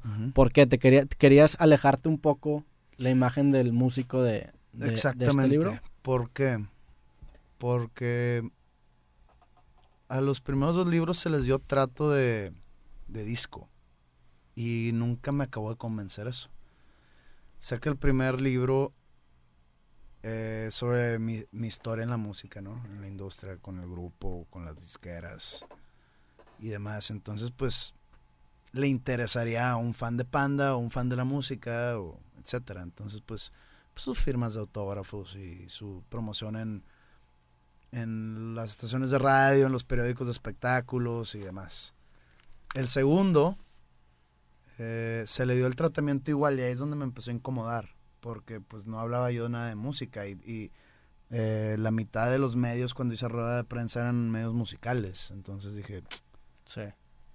pues la gente, yo sé, yo sé que la gente que lo estaba comprando eran fans de Panda o fans míos, no, no, el odio odiar, no me acuerdo en qué año salió, no sé si estaba yo solista, no recuerdo. Creo Eh, que apenas estabas empezando porque también el creativo pasado lo hicimos cuando llevaba muy poco haber salido. Y ese creativo fue un poquito después del último show de Panda. hasta ok, ok. 2015, 2016, ¿no? Es que no me acuerdo cuándo salió el odio odiar. Pero bueno, ah, bueno, el odio odiar salió después. No, Sí. el, el Pensándolo Bien salió en 2014. Ah, bueno, entonces. Eh, odio Ah, entonces- odiar no. salido en 2016. Ya me acordé, no, el odio odiar salió después del creativo porque me platicaste lo de que habías hecho lo de la etiqueta. Me Ah, acordé. ok, ok, ok. Sí, estaba a punto de salir. Y este libro, que es totalmente distinto, es ficción, es para niños, dije, a ver, no voy a hacer una firma de autógrafos. Sí, cuando tu demografía son niños. Cuando lo, cuando lo que a lo que yo le estoy tirando son niños. O sea, yo me puse en el- los zapatos del niño y pues no, no, no veo a un pepito de 8 años queriendo un autógrafo de José Madero Vizcaíno que ni sale mi foto en el libro. El, el niño no va a saber quién soy. Al niño no le importa conocer al autor. Y sí, sí, también, honestamente, iría muchísimo fan de tuyo y de Panda, güey. Iría puro fan Sería, de. ajá. Entonces, y no es estar en contra de, sino no quiero yo mandar un mensaje erróneo de que voy a sacar mi línea de chocolates porque los fans de Panda van a comprar los mis chocolates. O de que vo- voy a sacar cualquier cosa y me voy a aprovechar del fanbase que tengo para venderlo. No lo veo así. O sea, yo, yo no, no quiero mandar el mensaje que estoy explotando así a, Pero bueno, en, tu defensa, en ese caso, no se ve así este libro, güey. O sea, creo, o sea, comercialmente no es una garantía de sacar un libro infantil, ¿me explico?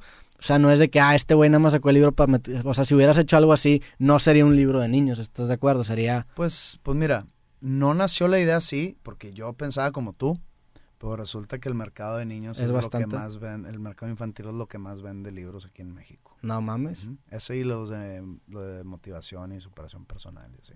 Esperen el libro de motivación de José Madero. no. Este, no, pero fue, esto ya supe yo ya teniéndolo escrito. ok. O sea, esto me lo dijeron los de la editorial y pues los de la editorial ya llegaron conmigo y yo con el libro, ¿verdad? Sí. Este, yo la verdad no, no, que, no quería dar ese mensaje, por eso no acepté hacer firmas de autógrafos ni hacerle promoción de que voy a ir a, La feria. Exa. Sí. a hablar de mi libro. ¿Por qué iría a EXA a hablar de mi libro para niños? O sea, Pues es un proyecto tuyo. O sea, yo. No, por eso, pero es como ir a, no sé, al zoológico Bueno, sí, el- a hablar sobre mi disco de metal, O sea, güey, o sea, no- los niños no están escuchando Exa. Exacto. No es el sí. Exacto. Entonces yo no quería dar ese mensaje de me estoy aprovechando de mi fama para vender un, un- un producto que nada que ver. güey. Sí, de por sí. eh, mira, de- de- deja hablarte de esto. Eh, sale el carmesí y me, me he mantenido con lanzamientos todos los años. Carmesí 2016, Noche 2017, Alba 2018, este cuarto 2019. Saqué los dos sencillos, Tres libros, güey. saqué este libro. Entonces la gente, hay gente así como, no sé si es gente muy clavada o, o nomás está buscando con qué molestar o no sé, pero la gente es de que, sí, sí, a Pepe le encanta el dinero. Este, eh, por eso está sacando tantos discos. Y yo, ay, cabrón. Este, Perdón por no, no, no, trabajar, no, güey. no, no, perdón. Dice, por eso se fue de solista, porque le encanta el dinero. A ver, güey. Sí, Si me encantara el dinero, pues me, va- me va a quedar en panda, güey. sí. Pues ahí estamos tocando para Chingos 15 de mil personas, güey. Y ahora, pues, solista, estoy tocando máximo. El, el- el más grande que he tocado es el Pepsi Center y entraron 7 mil personas. Entonces, y, ese, y es mi medallota, güey, eh, la del Pepsi Center.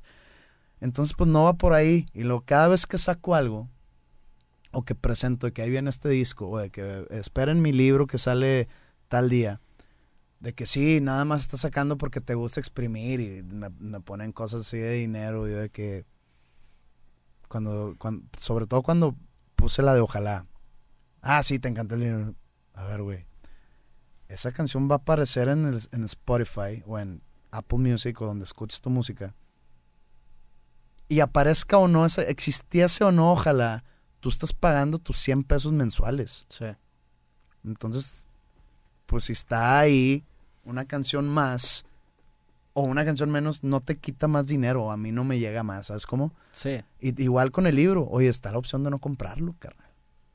¿No? Pues, güey, digo, es, es, o sea, es tu trabajo, güey, estás haciendo tu sé, trabajo. o sea, pero... es- o sea, es- ese tipo esta- de eh, críticas. Pero, es tra- no, no, es que lo que lo que no quiero yo, y es parte de lo que estaba hablando, del mensaje. O sea, el mensaje no es sacar por vender o por hacer dinero. Pero no creo, no creo que se vea así, güey. O sea, a mí, se- a mí lo que se me hace bien interesante de ti, güey, es que eres una persona que, que, que explora muchos medios. O sea, tienes la música, tienes la carrera con Pan, tienes la carrera de solista, tienes un podcast con Andreas, ahora tienes libros. A mí se me hace bien chingón eso, güey. O sea, yo también soy una persona que me gusta Hay que diversificarse. diversificarse y, y entender que lo, lo más importante de lo que estás transmitiendo no es el medio. O sea, olvídate si es músico, si es libro, es el mensaje, güey. Si tú tienes un mensaje que quieres transmitir, sea el, el que sea, si quieres hacer un disco de la nostalgia, o quieres hacer algo para niños, encuentra el medio que mejor transmite ese mensaje y que te valga madre, güey. Sí, sí, sí, pero no, no estoy hablando del mensaje como el contenido de la obra, sino el mensaje que se puede dar al yo promocionar este libro. O sea, se puede llegar a malinterpretar. Y normalmente me vale madre lo que diga la gente, pero en Sí. este caso sí, porque ya entraría la explotación de mi fan, que lo cual no, nada de lo que hago es para explotar nada. Pero si yo empiezo a promocionar este libro para niños, sí, sí me veo, sí se ve. Sí, sí, sí. Eh, y me enfoco a, mi, a, a- a mis fans. Sabes que es un libro que a lo mejor no les va a interesar realmente porque no son niños. O sea, Y, te lo, y- y- sí, y sí sí te hay- entiendo. y sí hubo gente que se interesó porque viene de mí, pero se interesó automáticamente, sin que yo se los metiera a la boca, ¿sabes cómo? Sí. Entonces, me iba a sentir yo muy culpable en estar haciendo firmas de autógrafos, donde va a ir gente, de, que se tiene que formar comprándolo. Sí, ya te entendí, güey. Y la gente se va a formar porque va a querer una foto conmigo o porque quiere que le firme su disco de carmesí. güey. Sí. Entonces, y para conseguir eso tiene que comprar un libro que creo que cuesta, no sé, 260 pesos. Y es un libro que según tú no le va a interesar porque no es la Porque demografía. no es la sí, demografía. Entonces, no se me hace justo que para esas firmas de autógrafos, alguien que quiera tomarse una foto conmigo y tener la experiencia, la mini experiencia que está en una firma de autógrafos, tenga que comprar un libro que no le interesa. Sí, ya te entonces, Eso es, eh, por eso no quise hacer las firmas, por eso no quise eh, enfocarme en lo- en- en lo- plataforma. en lo- usar mi plataforma como artista musical. Claro. para promocionar este libro. En la, en la editorial no me entendían. En la editorial es de que, pero si van a vender más libros, y es que no me quiero meter en una discusión filosófica Sí. con ustedes. Es, es algo que, que no quiero que se transmita así. ¿Por qué? Porque puedo perder credibilidad como artista musical y como algo Sí. después de que, oye, ¿sabes qué? Si se vendió mucho este, probablemente es porque el güey escriba bien. O en cambio, se vendió mucho, ah, pues es que es el güey de Panda. No quiero llegar a esa duda. ¿Sabes cómo? Sí, ya te Como lo que hizo Stephen King. Stephen King tuvo que sacar libros bajo un seudónimo. Porque dices que ya no sé si mis libros son buenos. O si, si se la están, gente si lo se está están comprando. vendiendo porque son buenos o porque está mi nombre en la portada. Entonces saca otros libros con otro nombre a ver cómo le va. Pero pues salieron en paperback, en una distribución muy limitada. Que pues ya ni, la verdad, ni, ni sé la historia si le fueron bien o no. Ya antes de que dijeran que era Stephen King. Pero bueno, eso es mi, El por qué. eso es el porqué de que no le hice mucha promoción. Eh, estoy muy contento, la verdad. Se ha vendido bien. No, no extremadamente bien, pero ya rompió la barrera del bestseller. Entonces, está, yo estoy muy contento. Y ¿Cuál es la barrera del bestseller? Creo que son 5 mil. Ok. Este, y, y ya estoy trabajando en, no- en otro. O sea, no es, el- no es la parte 2. En otro libro para niños. Sí, ¿Te gustó un chingo? me gustó. Y no sé, me acuerdo que cuando lo estabas escribiendo me dijiste que estaba bien cabrón escribir ficción y yo te dije que también batallaba un chingo que yo no podía escribir. Este, este segundo libro lo estás encontrando. O sea, es, es una. Es- es- es- son menos personajes. Ok. Entonces, este no es tiene nada fácil. que ver con este No libro. tiene nada Nada. No sé si mantener la, la- el, el título, así como, Parte 2, o sea, como hacer No. Goosebumps. O sea, como hacer como Goosebumps. Goosebumps, Ajá, ¿se cuenta? No sé, o, o ponerle otro título, todavía no sé, porque todavía no lo titulo. O sea, este, este es Pesadillas para cenar, pero no tiene un subtítulo. No, así se llama el Y el otro sería Pesadillas para cenar, un subtítulo. Sí, Ok. pero todavía no sé. ok. Eh, pero es, es de muy pocos personajes, eh, entonces se me ha hecho mucho más fácil.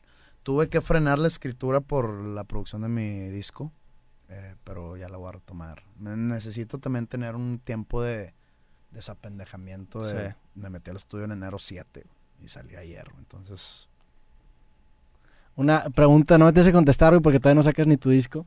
Pero para el Carmesí, como segunda parte que me dijiste que para la gente, para que la gente no te olvide, sacaste el deluxe, que eran canciones extras. Eh, para el noche sacaste el alba.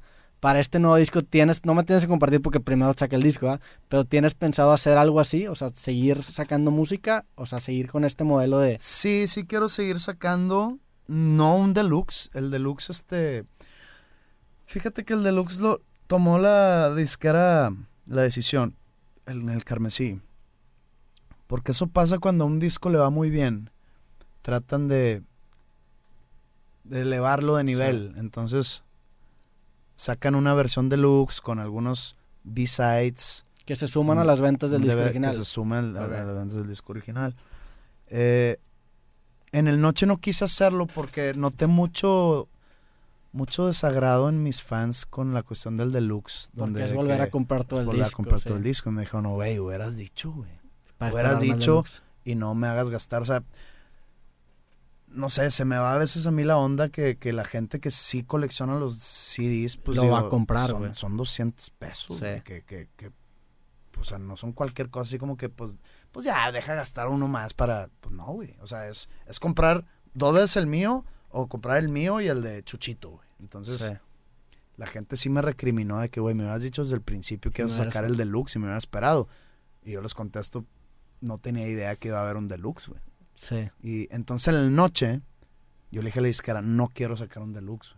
¿Por qué? Porque le sí me dolió el escuchar, el leer Claro. esos comentarios. Sí tienen razón, güey. Sí, tienen razón. Sí. Eh, entonces no saqué un Noche Deluxe, pero saqué el Alba, que pues es otro Es disco otro disco. totalmente. Y pues está en plataformas digitales. Entonces repetimos lo que te dije ahorita de Spotify y de Apple Music.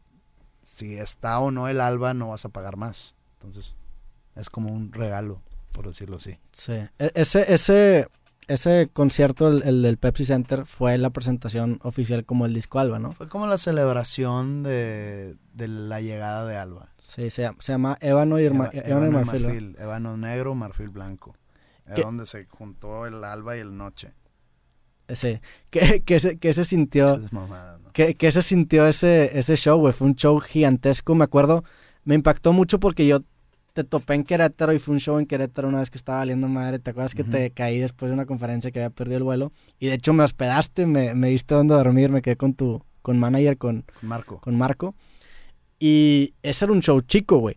O sea, era un show, no sé cuántas personas eran, 500, 500. 500 personas. Ujú. Ir a un show que es 14 veces más grande es un, es un salto bastante grande. ¿Qué representó para ti ese show, güey? Digo, se hizo diferente tipo de promoción. Sí, claro. Uno es en Querétaro, el otro es en la Ciudad de México. Eh, cuenta mucho el venue. Sí. Eh, a mí me habían dicho de que después de que hice el Teatro Metropolitan, eh, lo hice una vez en el noche y en el Carmesí lo hice dos veces. Entonces me dicen, ¿qué prefieres, dos Metropolitans o un auditorio? Y yo, güey, no va a tocar en el auditorio. Sea, ¿para qué? ¿Para qué en ridículo? Me dice, bueno, ¿qué preferirías? Y yo, un Metropolitan y un Pepsi Center. ¿Cuánto le caen al Metropolitan? Tres. 3000. Es, Bien. como, es tipo el pabellón de aquí. ¿Pabellón cuánto les caben? Como cuatro. Mm, es como el, pa- el pabellón es cuatro y medio, creo. Este, Metropolitan son tres mil, pero solo hice una, porque, y ahí mismo anuncié el Pepsi Center, no sé si, si, si se acuerdan. Y todo fue planeado. Fue un Metropolitan para presentar el disco Noche, y luego ya el Pepsi Center para juntar, pues, esta fiesta del alba. Y la verdad ha sido el mejor show. Eh, todos, eh, mi banda, eh, el staff, acabamos muertos, obviamente, y todos encantados con la respuesta de la gente. Fue algo épico para, para mi proyecto solista. Y estoy muy agradecido con todo lo que mostró la gente ahí. De, pues tocamos todas las canciones. Sí, todo. Todas, todas, todas. Sí, me todas, acuerdo todas. que el show duró. Y este, el show duró cuatro horas. Estuvo bien cabrón. Estuvo bien, cabrón. Eh, sí, son de esas cosas que no se me van a olvidar. Que cambiando un poco de tema, güey. Este, ya también para empezar a, a, a terminar con todos los puntos que tengo aquí, güey. ¿Cómo es tu día a día, güey? Creo que es algo que a mí me interesa saber. ¿Cómo es tu día a día cuando no estás grabando o cuando no estás de tour? ¿Qué haces, güey? ¿Qué hobbies tienes? ¿Qué te gusta? ¿Cómo agarras inspiración, güey? ¿Qué es lo que haces en tus días ordinarios en donde no estás en Fíjate que, grabación? que me he estado recriminando mucho últimamente porque antes en mis tiempos libres yo leía. Bueno, leo, Sí. solo que en todo este año no lo he hecho porque me clavé mucho con un juego de Xbox. ok, Y ya lo terminé, lo terminé hace dos días. ¿Cuál? Se llama The Call of Cthulhu. Ok. No es The Call of Duty, es The Call of Cthulhu. Es, una, es un juego de, de horror, como de RPG. Ok. No soy muy gamer. Y pues me lo regalaron de Navidad, eh, la esposa de mi papá. Porque me dijo, ¿qué quieres? Este. Entonces le dije, regálame este. Y pues me lo consiguió. Y Pero era un juego, es un juego. es un juego de Xbox normal. Yo de- nunca lo había escuchado, güey. Ese juego. Ah, sí, es un juego medio underground. Medio indie. Sí. Este, de hecho, sí, es medio indie porque la, la compañía que lo hizo como que busqué y creo Y- que no tiene más juegos. Ok. Eh, y me clavé demasiado. Y está muy largo el juego. Entonces, todo mi tiempo libre ¿Fue ese pedo? fue ese pedo. Entonces yo, yo me decía, madres, güey. Ya no leo. No he leído desde diciembre. güey. ¿Qué pedo? Y ahora soy el gamer y tengo que quitarme eso porque en verdad yo no juego mucho. ¿Qué otros juegos has jugado, güey? El uno antes que jugué, pero llevo dos años tratándolo de pasar, se llama The Evil Within. También es un juego de Ah, sí, horror. sí, es. Este, Yo tampoco, sal- yo tampoco soy muy gamer, la ya salió el 2, sí, pero pues no, no, no, ni ha pasado el 1. Eh, no, no soy cero FIFA, cero Madden. Pero bueno, mi tiempo libre es leer mucho. Eh, Vas al gym también, voy al gym, Vas todos los días, ¿verdad? pues sí. Sí. Es que tengo mucho tiempo libre, lo tengo que llenar de alguna manera. Ahora que ya no estoy grabando, estoy ahorita que no estoy haciendo nada. Eh, procuro a mi familia. Si se arma algo con la raza, voy con la raza. Eh, he estado agarrando una onda de dormirme temprano y despertarme temprano también, pero no me está gustando. No. No. Normalmente no te despiertas, no, o sea, no te despertabas antes temprano. Es que cuando digo temprano, es que chance yo digo, me, me estoy despertando temprano a las 7 y pues para alguna gente es de que no mames. Para mí también temprano es a las 7, güey. Bueno, yo normalmente me despertaba a las 9, estoy despertando a las 7 para hacer más larga mi mañana porque leo mucho de eso que, salud, que la, o no fue, No, fue tosido. Pero ¿por qué no se dice, a la tos no se le dice salud, verdad? No, la tos- Ok, bueno. Es que es demasiado común, güey. Retiro el salud, retiro el salud. Este, se me fue la onda. ¿Qué estás diciendo, güey? Ah, que leo mucho que dicen de que no, yo disfruto mucho las mañanas porque me sirvo un café, eh, leo el periódico, leo, empiezo a leer un libro y, y de repente pasan horas y apenas son las 10 de la mañana y dije, ay cabrón, pues yo, yo me despierto, me hago desayunar y de repente me dan las 10 de la mañana, entonces quiero disfrutar más las mañanas, Sí. pero no, no creas que me está gustando. ¿No te gusta tanto? No, no, no, lo estoy empezando. Y como que, ay, como que no me estoy acostumbrando. Y, y pues eso es lo que hago. Este, otros negocios, jugaba- otros negocios fuera de la música no, no tengo inversiones, pero no operas. inversiones, pero no opero. Este, no tengo tiempo para eso. O sea, hay un, hay un, un negocio familiar que me he tratado de meter, pero es bien complicado porque está fuera de la ciudad. Ok. Y, y mi papá me ha dicho de que échame la mano, pero no, no, o sea, no puedo. Sí, O sí sea, sí quisiera, pero no puedo. Y es como parte de mi legado, entonces también como... Sí me gustaría, pero es complicado. Y, espérame, te iba a decir algo, güey. Eh, Que la mañana larga y no sé qué me estás diciendo, ¿no? ay, se me fue Que no onda, te güey. estaba gust- que no te estaba gustando tanto levantarte temprano, güey. Ah, ya. Eh, jugaba mucho fútbol, pero ya llevo más de dos años sin jugar. Ah, sí me dijiste que te... Porque tuve una lesión en la espalda en, un, en el disco de la quinta lumbar. Me troné el disco, una hernia. Y casi me operan. ¿No te operaron? No, porque había terapia para rehabilitarme al 100, pero no tengo disco. Mm. Entonces me dicen, ¿quieres volver a jugar fútbol? Te, te operamos y pasan ocho meses, un año y ya puedes jugar. Dije, a ver, güey, no quiero que te metas a mi columna. Sí. No, si no se puede, no se puede. Y he jugado, o sea, después de, de- de mi terapia he jugado unas 10 veces, pero pues juegas ahí como que... Reservado. Y pues dije, ¿sabes qué, güey? ¿Qué, qué posición jugabas? He jugado de todo. Sí. He jugado desde defensa central hasta delantero, medio, volante, extremo. Cuando era rápido era extremo. Ok. Eh, tuve tiempo de centro delantero, tuve tiempo de, defensa central. ¿Portera también o no, güey? Portero, pues digo, no, no, no, no soy malo, pero pues ahí me pongo Ahí y sí. te paro dos tiros. Los, las únicas posiciones que mm, la verdad he visto en mi vida que, que me puedo llegar a perder es lateral. Sí, lateral. Lateral sí, ay cabrón. Ok. Este, pues a ver, vamos a ver qué falta, güey. Creo que ya fue todo. Mm.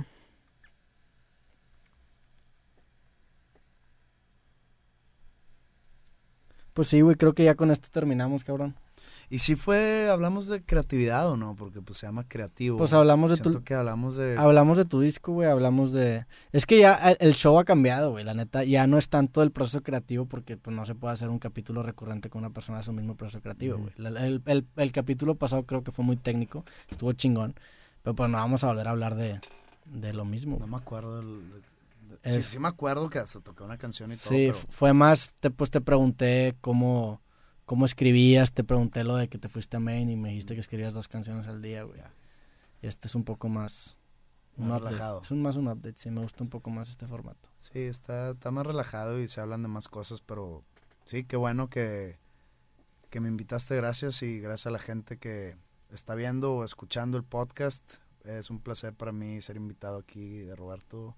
Espero les guste estas, no sé, dos horas. que Fue, estuvo aquí. largo el episodio, güey. No lo vayas a cortar, güey. No, va a ser así. Hasta ahorita el silencio Ok. también Bueno. lo vamos a dejar, güey. Va. Pues bueno, mi gente, muchísimas gracias por ver, escuchar este comentario. Pepe, gracias por venir, güey. Gracias ya sabes, aquí eres bienvenido, cabrón. Este, ¿qué más, güey? Chequen, chequen, ¿tu nuevo disco, fecha tentativa tienes o todavía no? Ah, Pues falta un chingo, ¿no? octubre 4, güey. Tu nuevo disco todavía no tiene nombre. tiene Este, nombre. ¿va a seguir la línea de Tiene- Tiene colores? fecha, sí, tiene fecha de lanzamiento ya. Ok. Ok, es- hoy estamos a marzo 13. En marzo 13 sé que el disco sale el 4 de octubre. Puede, Puede cambiar puede cambiar muchas cosas en el camino. eh, pero sí, el 4 de octubre falta un buen, pero va- va- van a salir cosas antes, entonces se va a hacer un poco más corta la espera. Y ¿Otros planes que tengas de algo, güey, de sacar algún no, voy, proyecto voy a futuro? estar de gira. ¿Cuándo eh, empiezas de gira? El, el- el 3 de mayo.